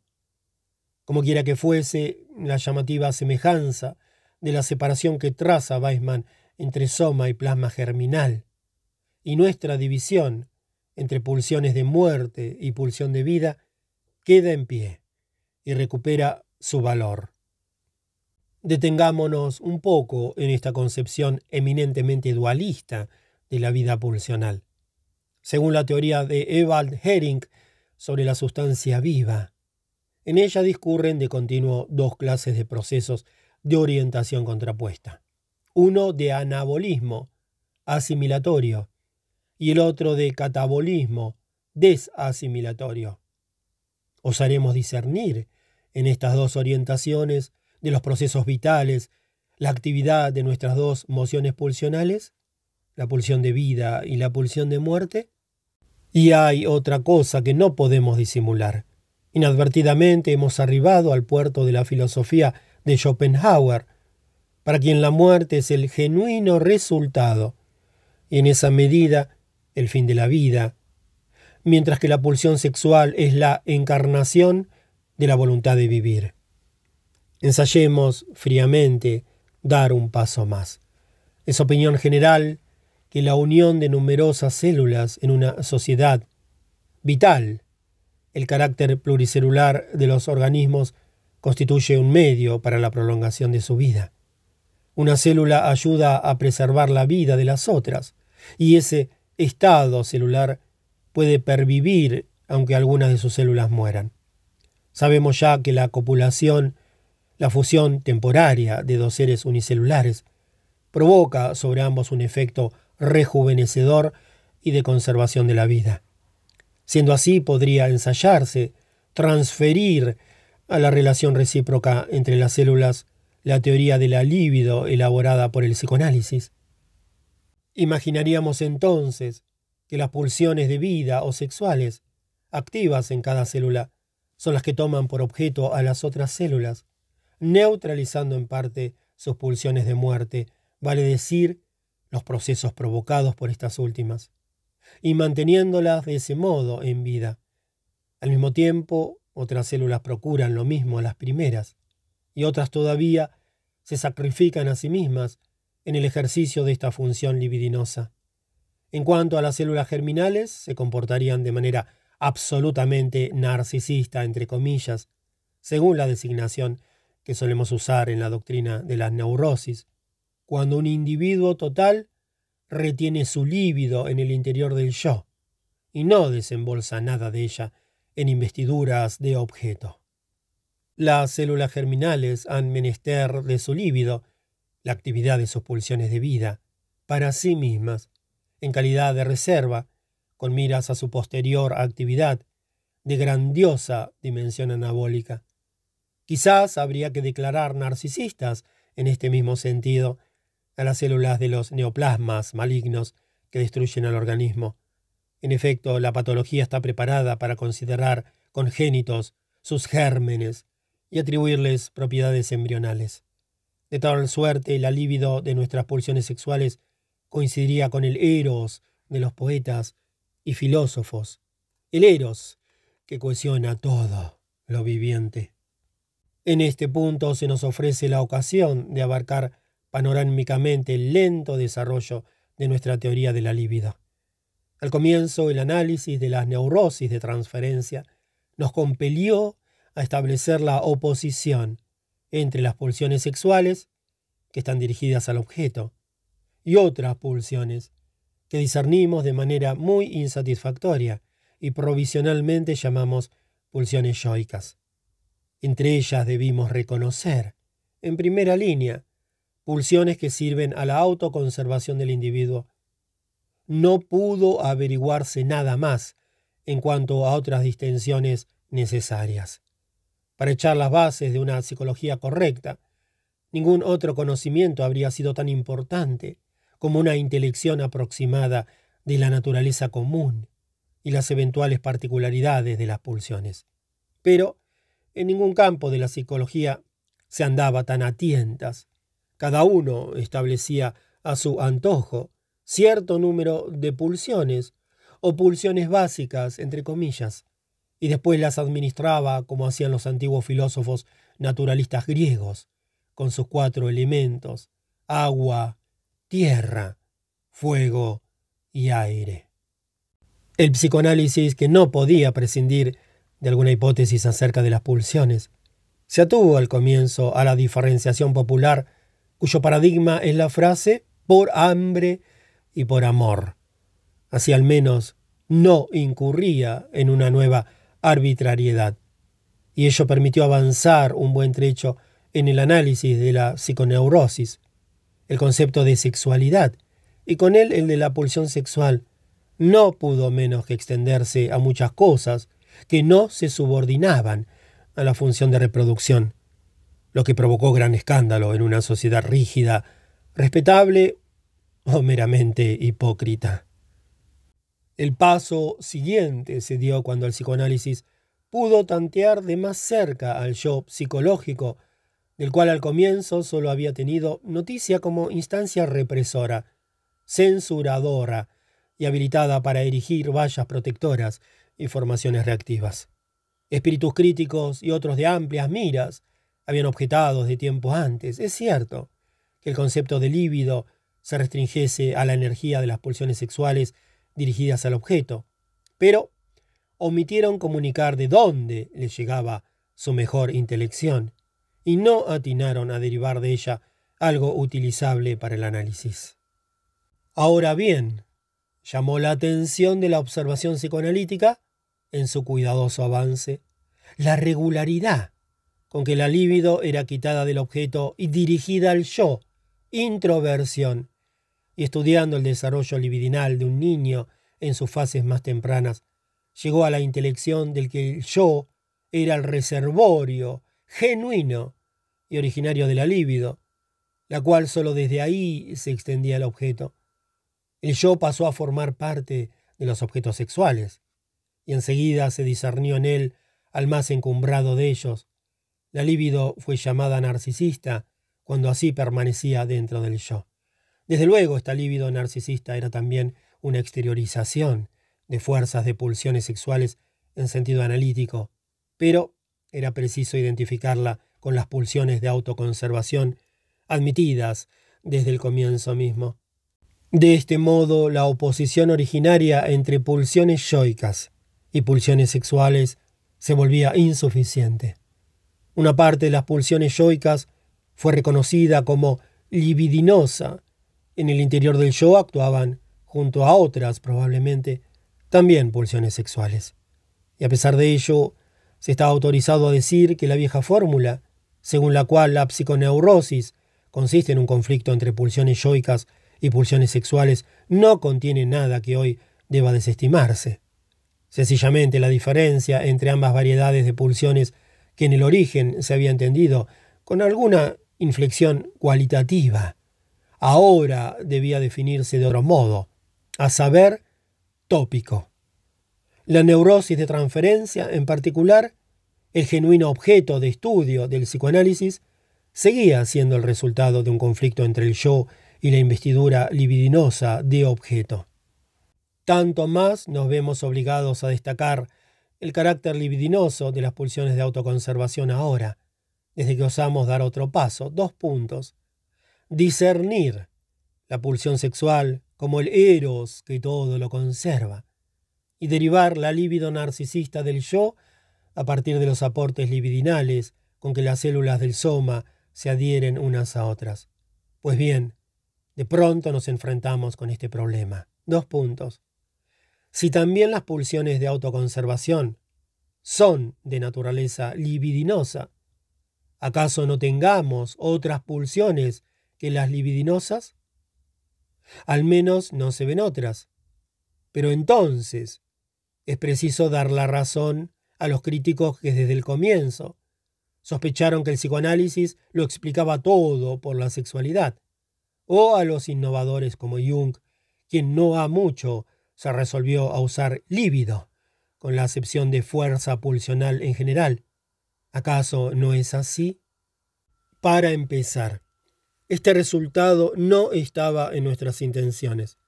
Más bien, hemos partido de una tajante separación entre pulsiones yoicas, igual a pulsiones de muerte, y pulsiones sexuales, igual a pulsiones de vida. Estábamos ya dispuestos a computar las supuestas pulsiones de autoconservación del yo entre las pulsiones de muerte, de lo cual posteriormente nos abstuvimos corrigiéndonos. Nuestra concepción fue desde el comienzo dualista, y lo es de manera todavía más tajante hoy, cuando hemos dejado de llamar a los opuestos pulsiones yoicas y pulsiones sexuales, para darles el nombre de pulsiones de vida y pulsiones de muerte. En cambio, la teoría de la libido de Jung es monista. El hecho de que llamara líbido a su única fuerza pulsional tuvo que sembrar confusión, pero no debe influirnos más. Conjeturamos que en el interior del yo actúan pulsiones diversas de las de autoconservación libidinosas, solo que deberíamos poder indicarlas. Es de lamentar que nos resulte harto difícil hacerlo, por el atraso en que se encuentra el análisis del yo. ¿Acaso las pulsiones libidinosas del yo estén enlazadas de una manera particular con esas otras pulsiones yoicas que todavía desconocemos. Aún antes de discernir claramente el narcisismo, el psicoanálisis conjeturaba que las pulsiones yoicas han atraído hacia sí componentes libidinosos. Pero estas son posibilidades muy inciertas, y es difícil que nuestros oponentes las tomen en cuenta. Sigue siendo fastidioso que el análisis hasta ahora solo nos haya permitido pesquisar pulsiones yoicas libidinosas, mas no por ello avalaríamos la inferencia de que no hay otras. Dada la oscuridad que hoy envuelve a la doctrina de las pulsiones, no haríamos bien desechando ocurrencias que nos prometieran esclarecimiento. Hemos partido de la gran oposición entre pulsiones de vida y pulsiones de muerte. El propio amor de objeto nos enseña una segunda polaridad de esta clase, la que media entre amor, ternura, y odio, agresión. Si consiguiéramos poner en relación recíproca estas dos polaridades, reconducir la una a la otra. Desde siempre hemos reconocido un componente sádico en la pulsión sexual. Según sabemos, puede volverse autónomo y gobernar en calidad de perversión la aspiración sexual íntegra de la persona. Y aún se destaca como pulsión parcial dominante en una de las que he llamado organizaciones pregenitales. Ahora bien, como podríamos derivar del eros conservador de la vida, la pulsión sádica, que apunta a dañar el objeto, no cabe suponer que ese sadismo es en verdad una pulsión de muerte apartada del yo por el esfuerzo y la influencia de la libido narcisista, de modo que sale a la luz solo en el objeto Después entra al servicio de la función sexual.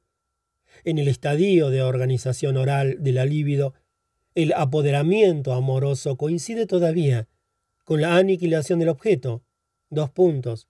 Más tarde la pulsión sádica se separa y cobra a la postre, en la etapa del primado genital regido por el fin de la reproducción, la función de dominar al objeto sexual en la medida en que lo exige la ejecución del acto genésico.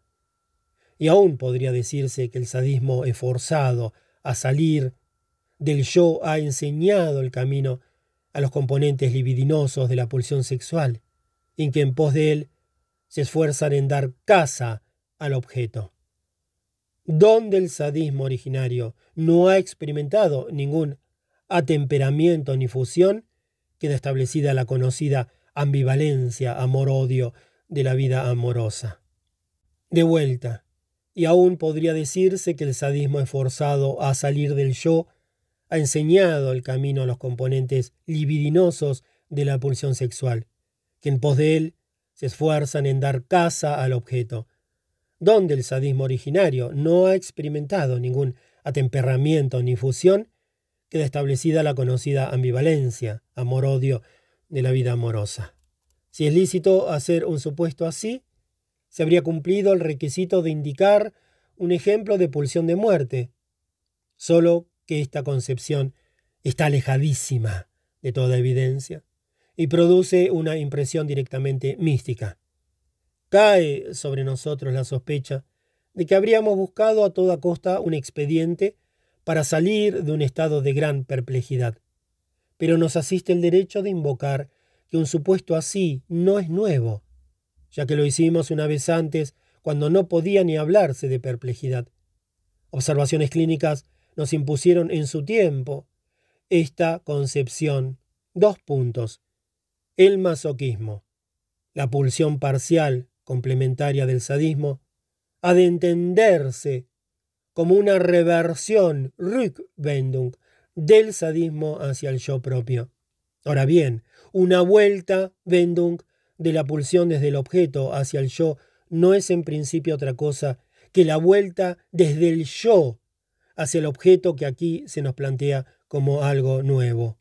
De vuelta, observaciones clínicas nos impusieron en su tiempo esta concepción. Dos puntos. El masoquismo, la pulsión parcial complementaria del sadismo, ha de entenderse como una reversión del sadismo hacia el yo propio.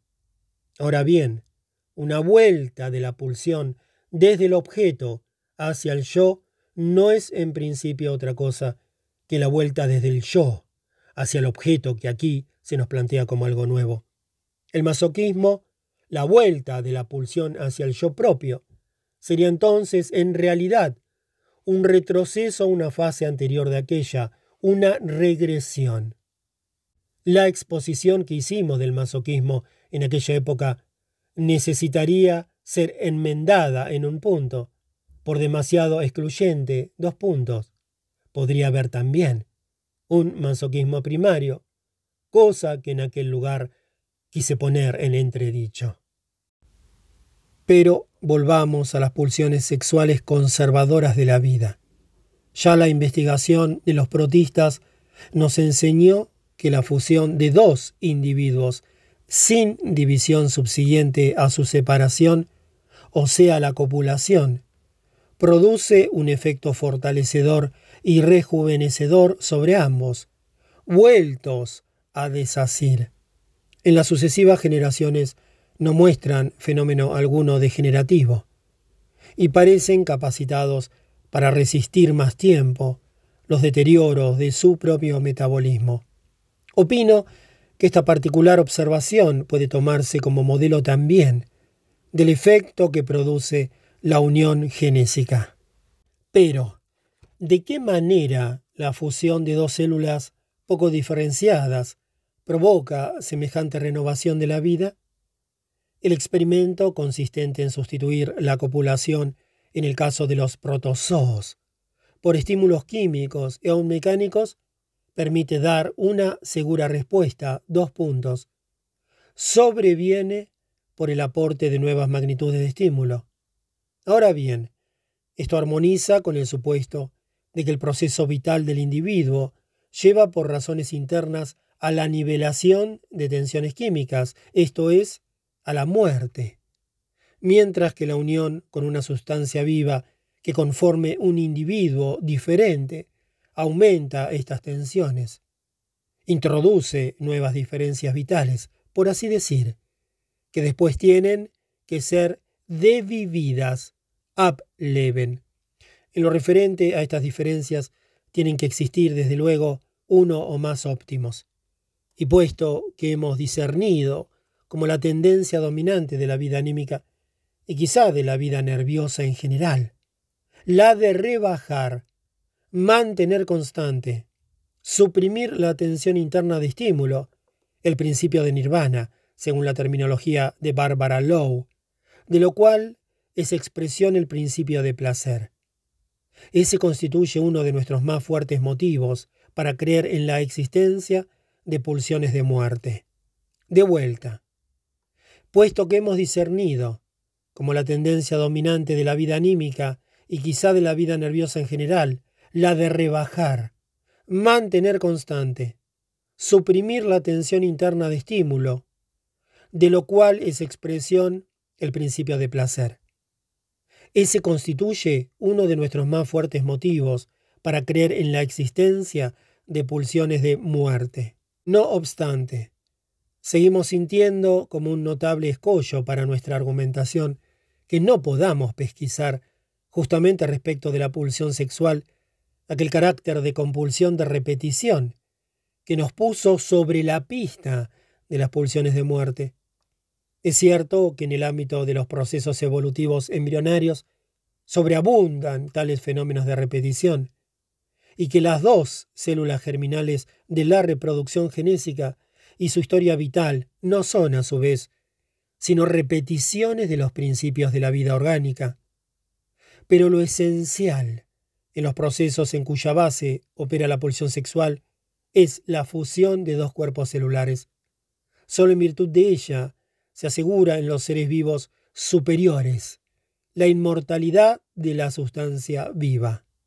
Con otras palabras, debemos procurarnos información sobre el origen de la reproducción genésica y de las pulsiones sexuales en general, tarea esta frente a la cual un profano no puede menos que retroceder, y que los propios investigadores especializados no han podido resolver hasta hoy. Por eso, de todas las indicaciones y opiniones encontradas, destacaremos en apretada síntesis lo que admite enlazarse con nuestra argumentación.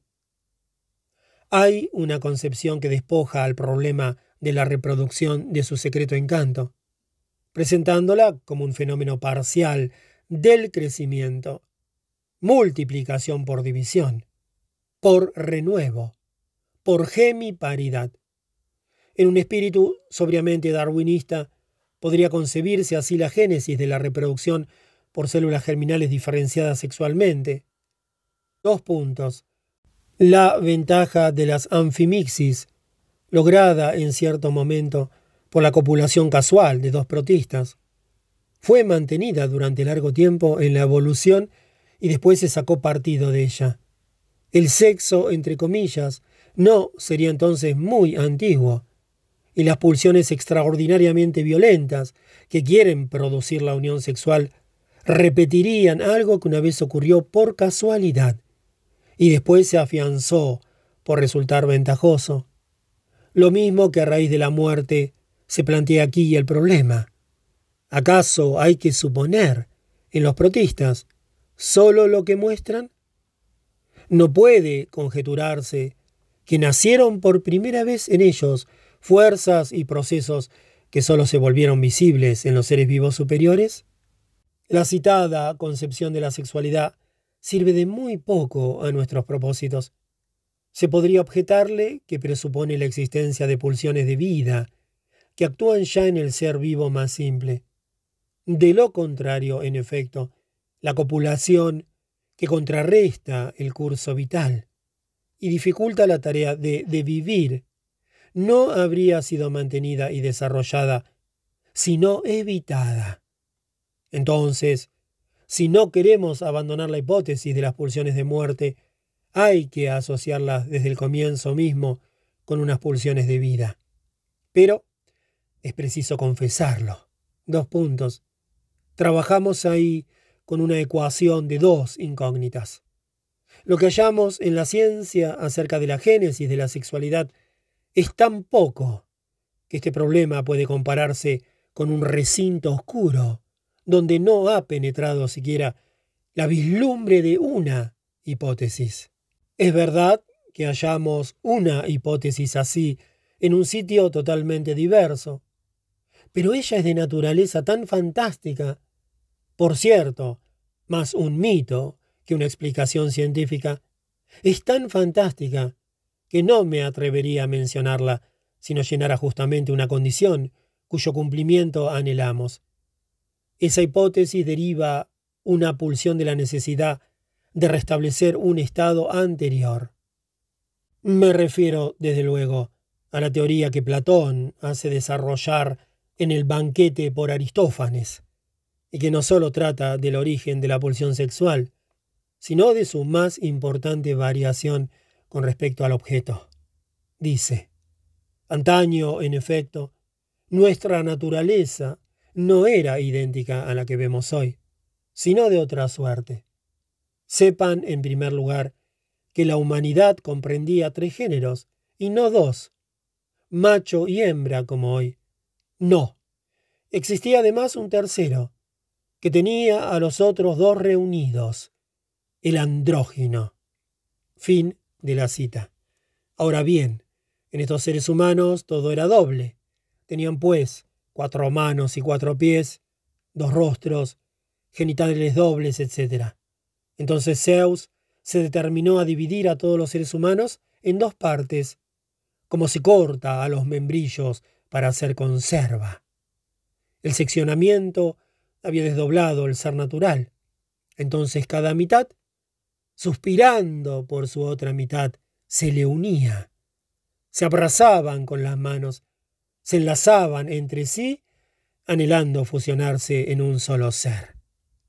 Aventuraremos, siguiendo la indicación del filósofo, la hipótesis de que la sustancia viva fue desgarrada, a raíz de su animación en pequeñas partículas que desde entonces aspiran a reunirse por medio de las pulsiones sexuales, y que estas pulsiones, en las que persiste la afinidad química de la materia inanimada, superan poco a poco, a lo largo del reino de los protistas, las dificultades que opone a esta aspiración un medio cargado de estímulos que hacen peligrar la vida, medio que obliga a la formación de un estrato cortical protector?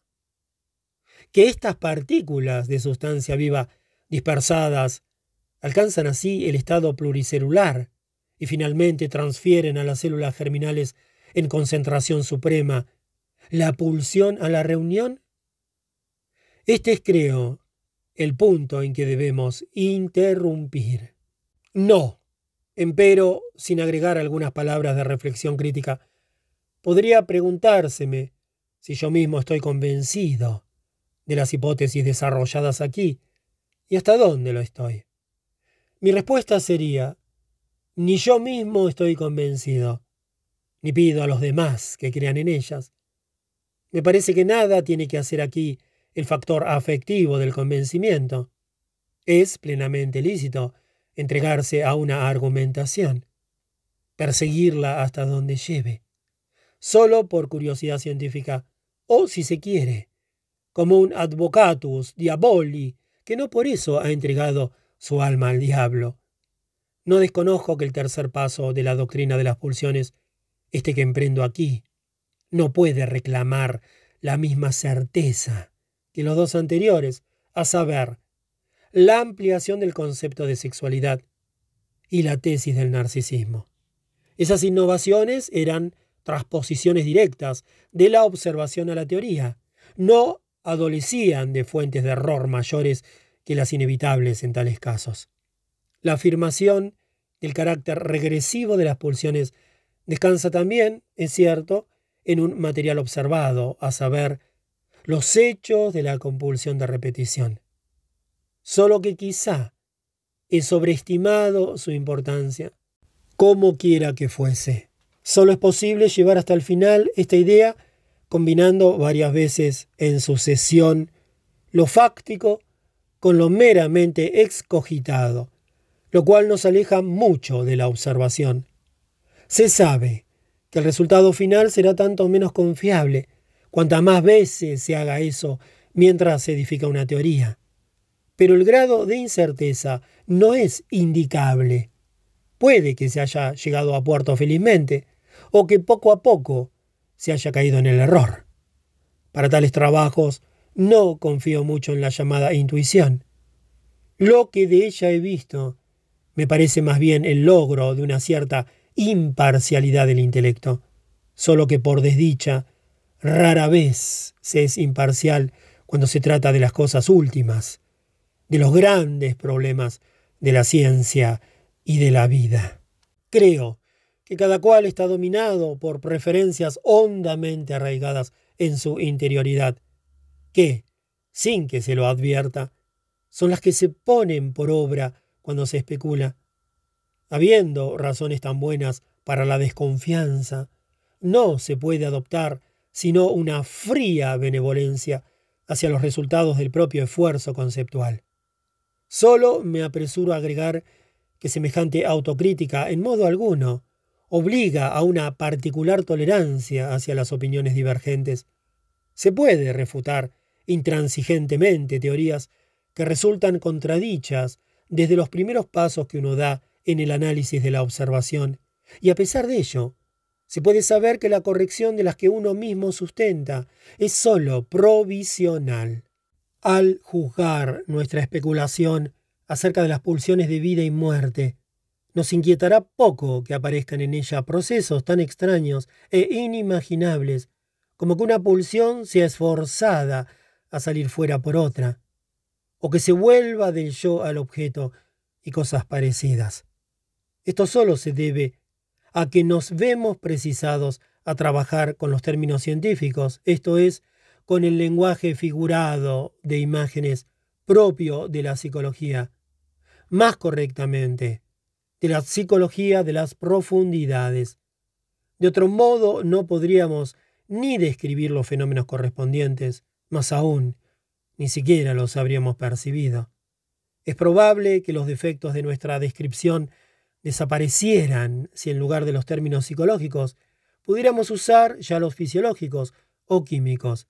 Pero en verdad también estos pertenecen a un lenguaje figurado, aunque nos es familiar desde hace más tiempo y es quizá más simple.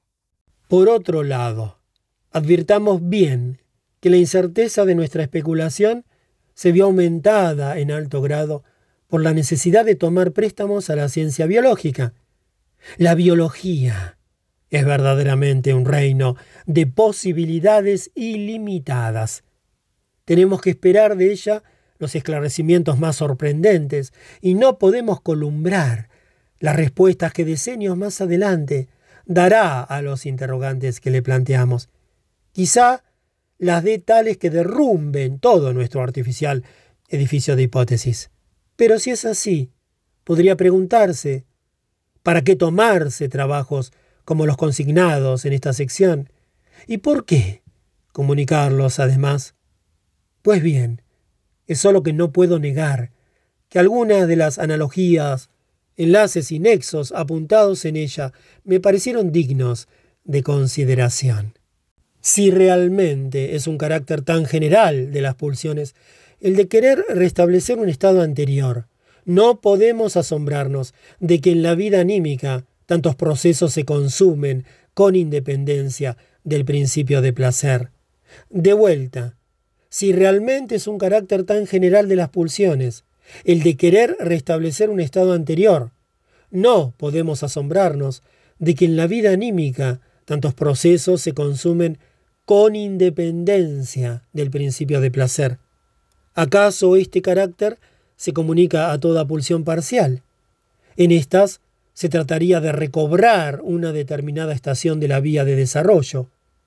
Pero, de que el principio de placer aún no haya recibido poder alguno sobre todo eso, no se sigue que todo eso haya de estar en oposición a él.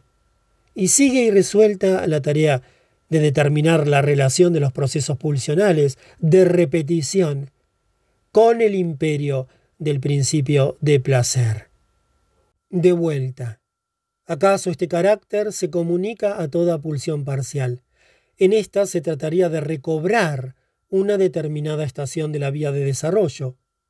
Pero, de que el principio de placer aún no haya recibido poder alguno sobre todo eso, no se sigue que todo eso haya de estar en oposición a él.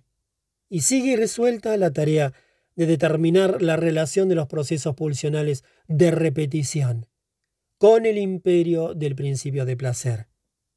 Hemos discernido, como una de las más tempranas e importantes funciones del aparato anímico, la de ligar, entre comillas, las mociones pulsionales que le llegan, sustituir el proceso primario que gobierna en ellas por el proceso secundario, trasmudar su energía de investidura libremente móvil en investidura predominantemente quiescente, tónica.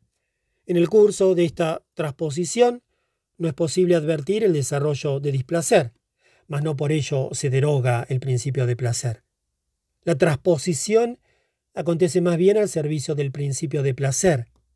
La ligazón es un acto preparatorio que introduce y asegura el imperio del principio de placer. Separemos función y tendencia de manera más tajante que hasta ahora. El principio de placer es entonces una tendencia que está al servicio de una función, la de hacer que el aparato anímico quede exento de excitación, o la de mantener en él constante o en el nivel mínimo posible el monto de la excitación. Todavía no podemos discernirnos con certeza por ninguna de estas versiones pero notamos que la función así definida participaría de la aspiración más universal de todo lo vivo a volver atrás, hasta el reposo del mundo inorgánico. Todos hemos experimentado que el máximo placer asequible a nosotros, el del acto sexual, va unido a la momentánea extinción de una excitación extremada. Ahora bien, la ligazón de la emoción pulsional sería una función preparatoria, destinada a acomodar la excitación para luego tramitarla definitivamente en el placer de descarga. Dentro de este mismo orden de consideraciones, nos preguntamos si las sensaciones de placer y displacer pueden ser producidas de igual manera por los procesos excitatorios ligados y los no ligados, pues parece fuera de toda duda que los procesos no ligados, es decir, los procesos primarios, provocan sensaciones mucho más intensas en ambos sentidos que los ligados, los del proceso secundario.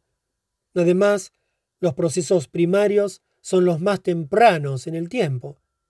Al comienzo de la vida anímica no hay otros, y podemos inferir que si el principio de placer no actuase ya en ellos, nunca habría podido instaurarse para los posteriores. Llegamos así a un resultado nada simple en el fondo. Dos puntos. El afán de placer se exterioriza al comienzo de la vida anímica con mayor intensidad que más tarde, pero no tan irrestrictamente. Se ve forzado a admitir frecuentes rupturas. En épocas de mayor madurez, el imperio del principio de placer está mucho más asegurado. Pero él mismo no ha podido sustraerse al domeñamiento más que las otras pulsiones. Como quiera que fuese, aquello que en el proceso excitatorio hace nacer las sensaciones de placer y displacer, tiene que estar presente en el proceso secundario lo mismo que en el primario. Este sería el punto en que habría que iniciar otros estudios. Nuestra conciencia nos transmite desde adentro no solo las sensaciones de placer y displacer, sino también las de una peculiar tensión, que a su vez puede ser placentera o displacentera. Ahora bien, hemos de entender que por medio de estas sensaciones diferenciamos los procesos de la energía ligada y los de la no ligada, o la sensación de tensión ha de referirse a la magnitud absoluta, eventualmente al nivel de la investidura, mientras que la serie placer-displacer apunta al cambio de las magnitudes de investidura dentro de la unidad de tiempo? De vuelta, ahora bien, hemos de entender que por medio de estas sensaciones diferenciamos los procesos de la energía ligada y los de la no ligada, o la sensación de tensión ha de referirse a la magnitud absoluta, eventualmente al nivel de la investidura, mientras que la serie placer-displacer apunta al cambio de las magnitudes de investidura dentro de la unidad de tiempo, también tiene que llamarnos la atención que las pulsiones de vida tengan muchísimo más que ver con nuestra percepción interna. En efecto, se presentan como revoltosas, sin cesar aportan tensiones, cuya tramitación es sentida como placer, mientras que las pulsiones de muerte parecen realizar su trabajo en forma inadvertida. El principio de placer parece estar directamente al servicio de las pulsiones de muerte. Es verdad que también monta guardia con relación a los estímulos de afuera, apreciados como peligros por las dos clases de pulsiones, pero muy en particular con relación a los incrementos de estímulo procedentes de adentro, que apuntan a dificultar la tarea de vivir Aquí se anudan otros problemas, innumerables, a los que todavía no es posible responder. Pero debemos ser pacientes y esperar que la investigación cuente con otros medios y tenga otras ocasiones. También hay que estar preparados para abandonar un camino que se siguió por un tiempo, si no parece llevar a nada bueno. Solo los creyentes que piden a la ciencia un sustituto del catecismo abandonado. Echarán en cara al investigador que remodele o aún rehaga sus puntos de vista. En cuanto a lo demás, un poeta, Rückert, nos consuela por la lentitud con que progresa nuestro conocimiento científico. Dos puntos. Lo que no puede tomarse volando, hay que alcanzarlo cojeando.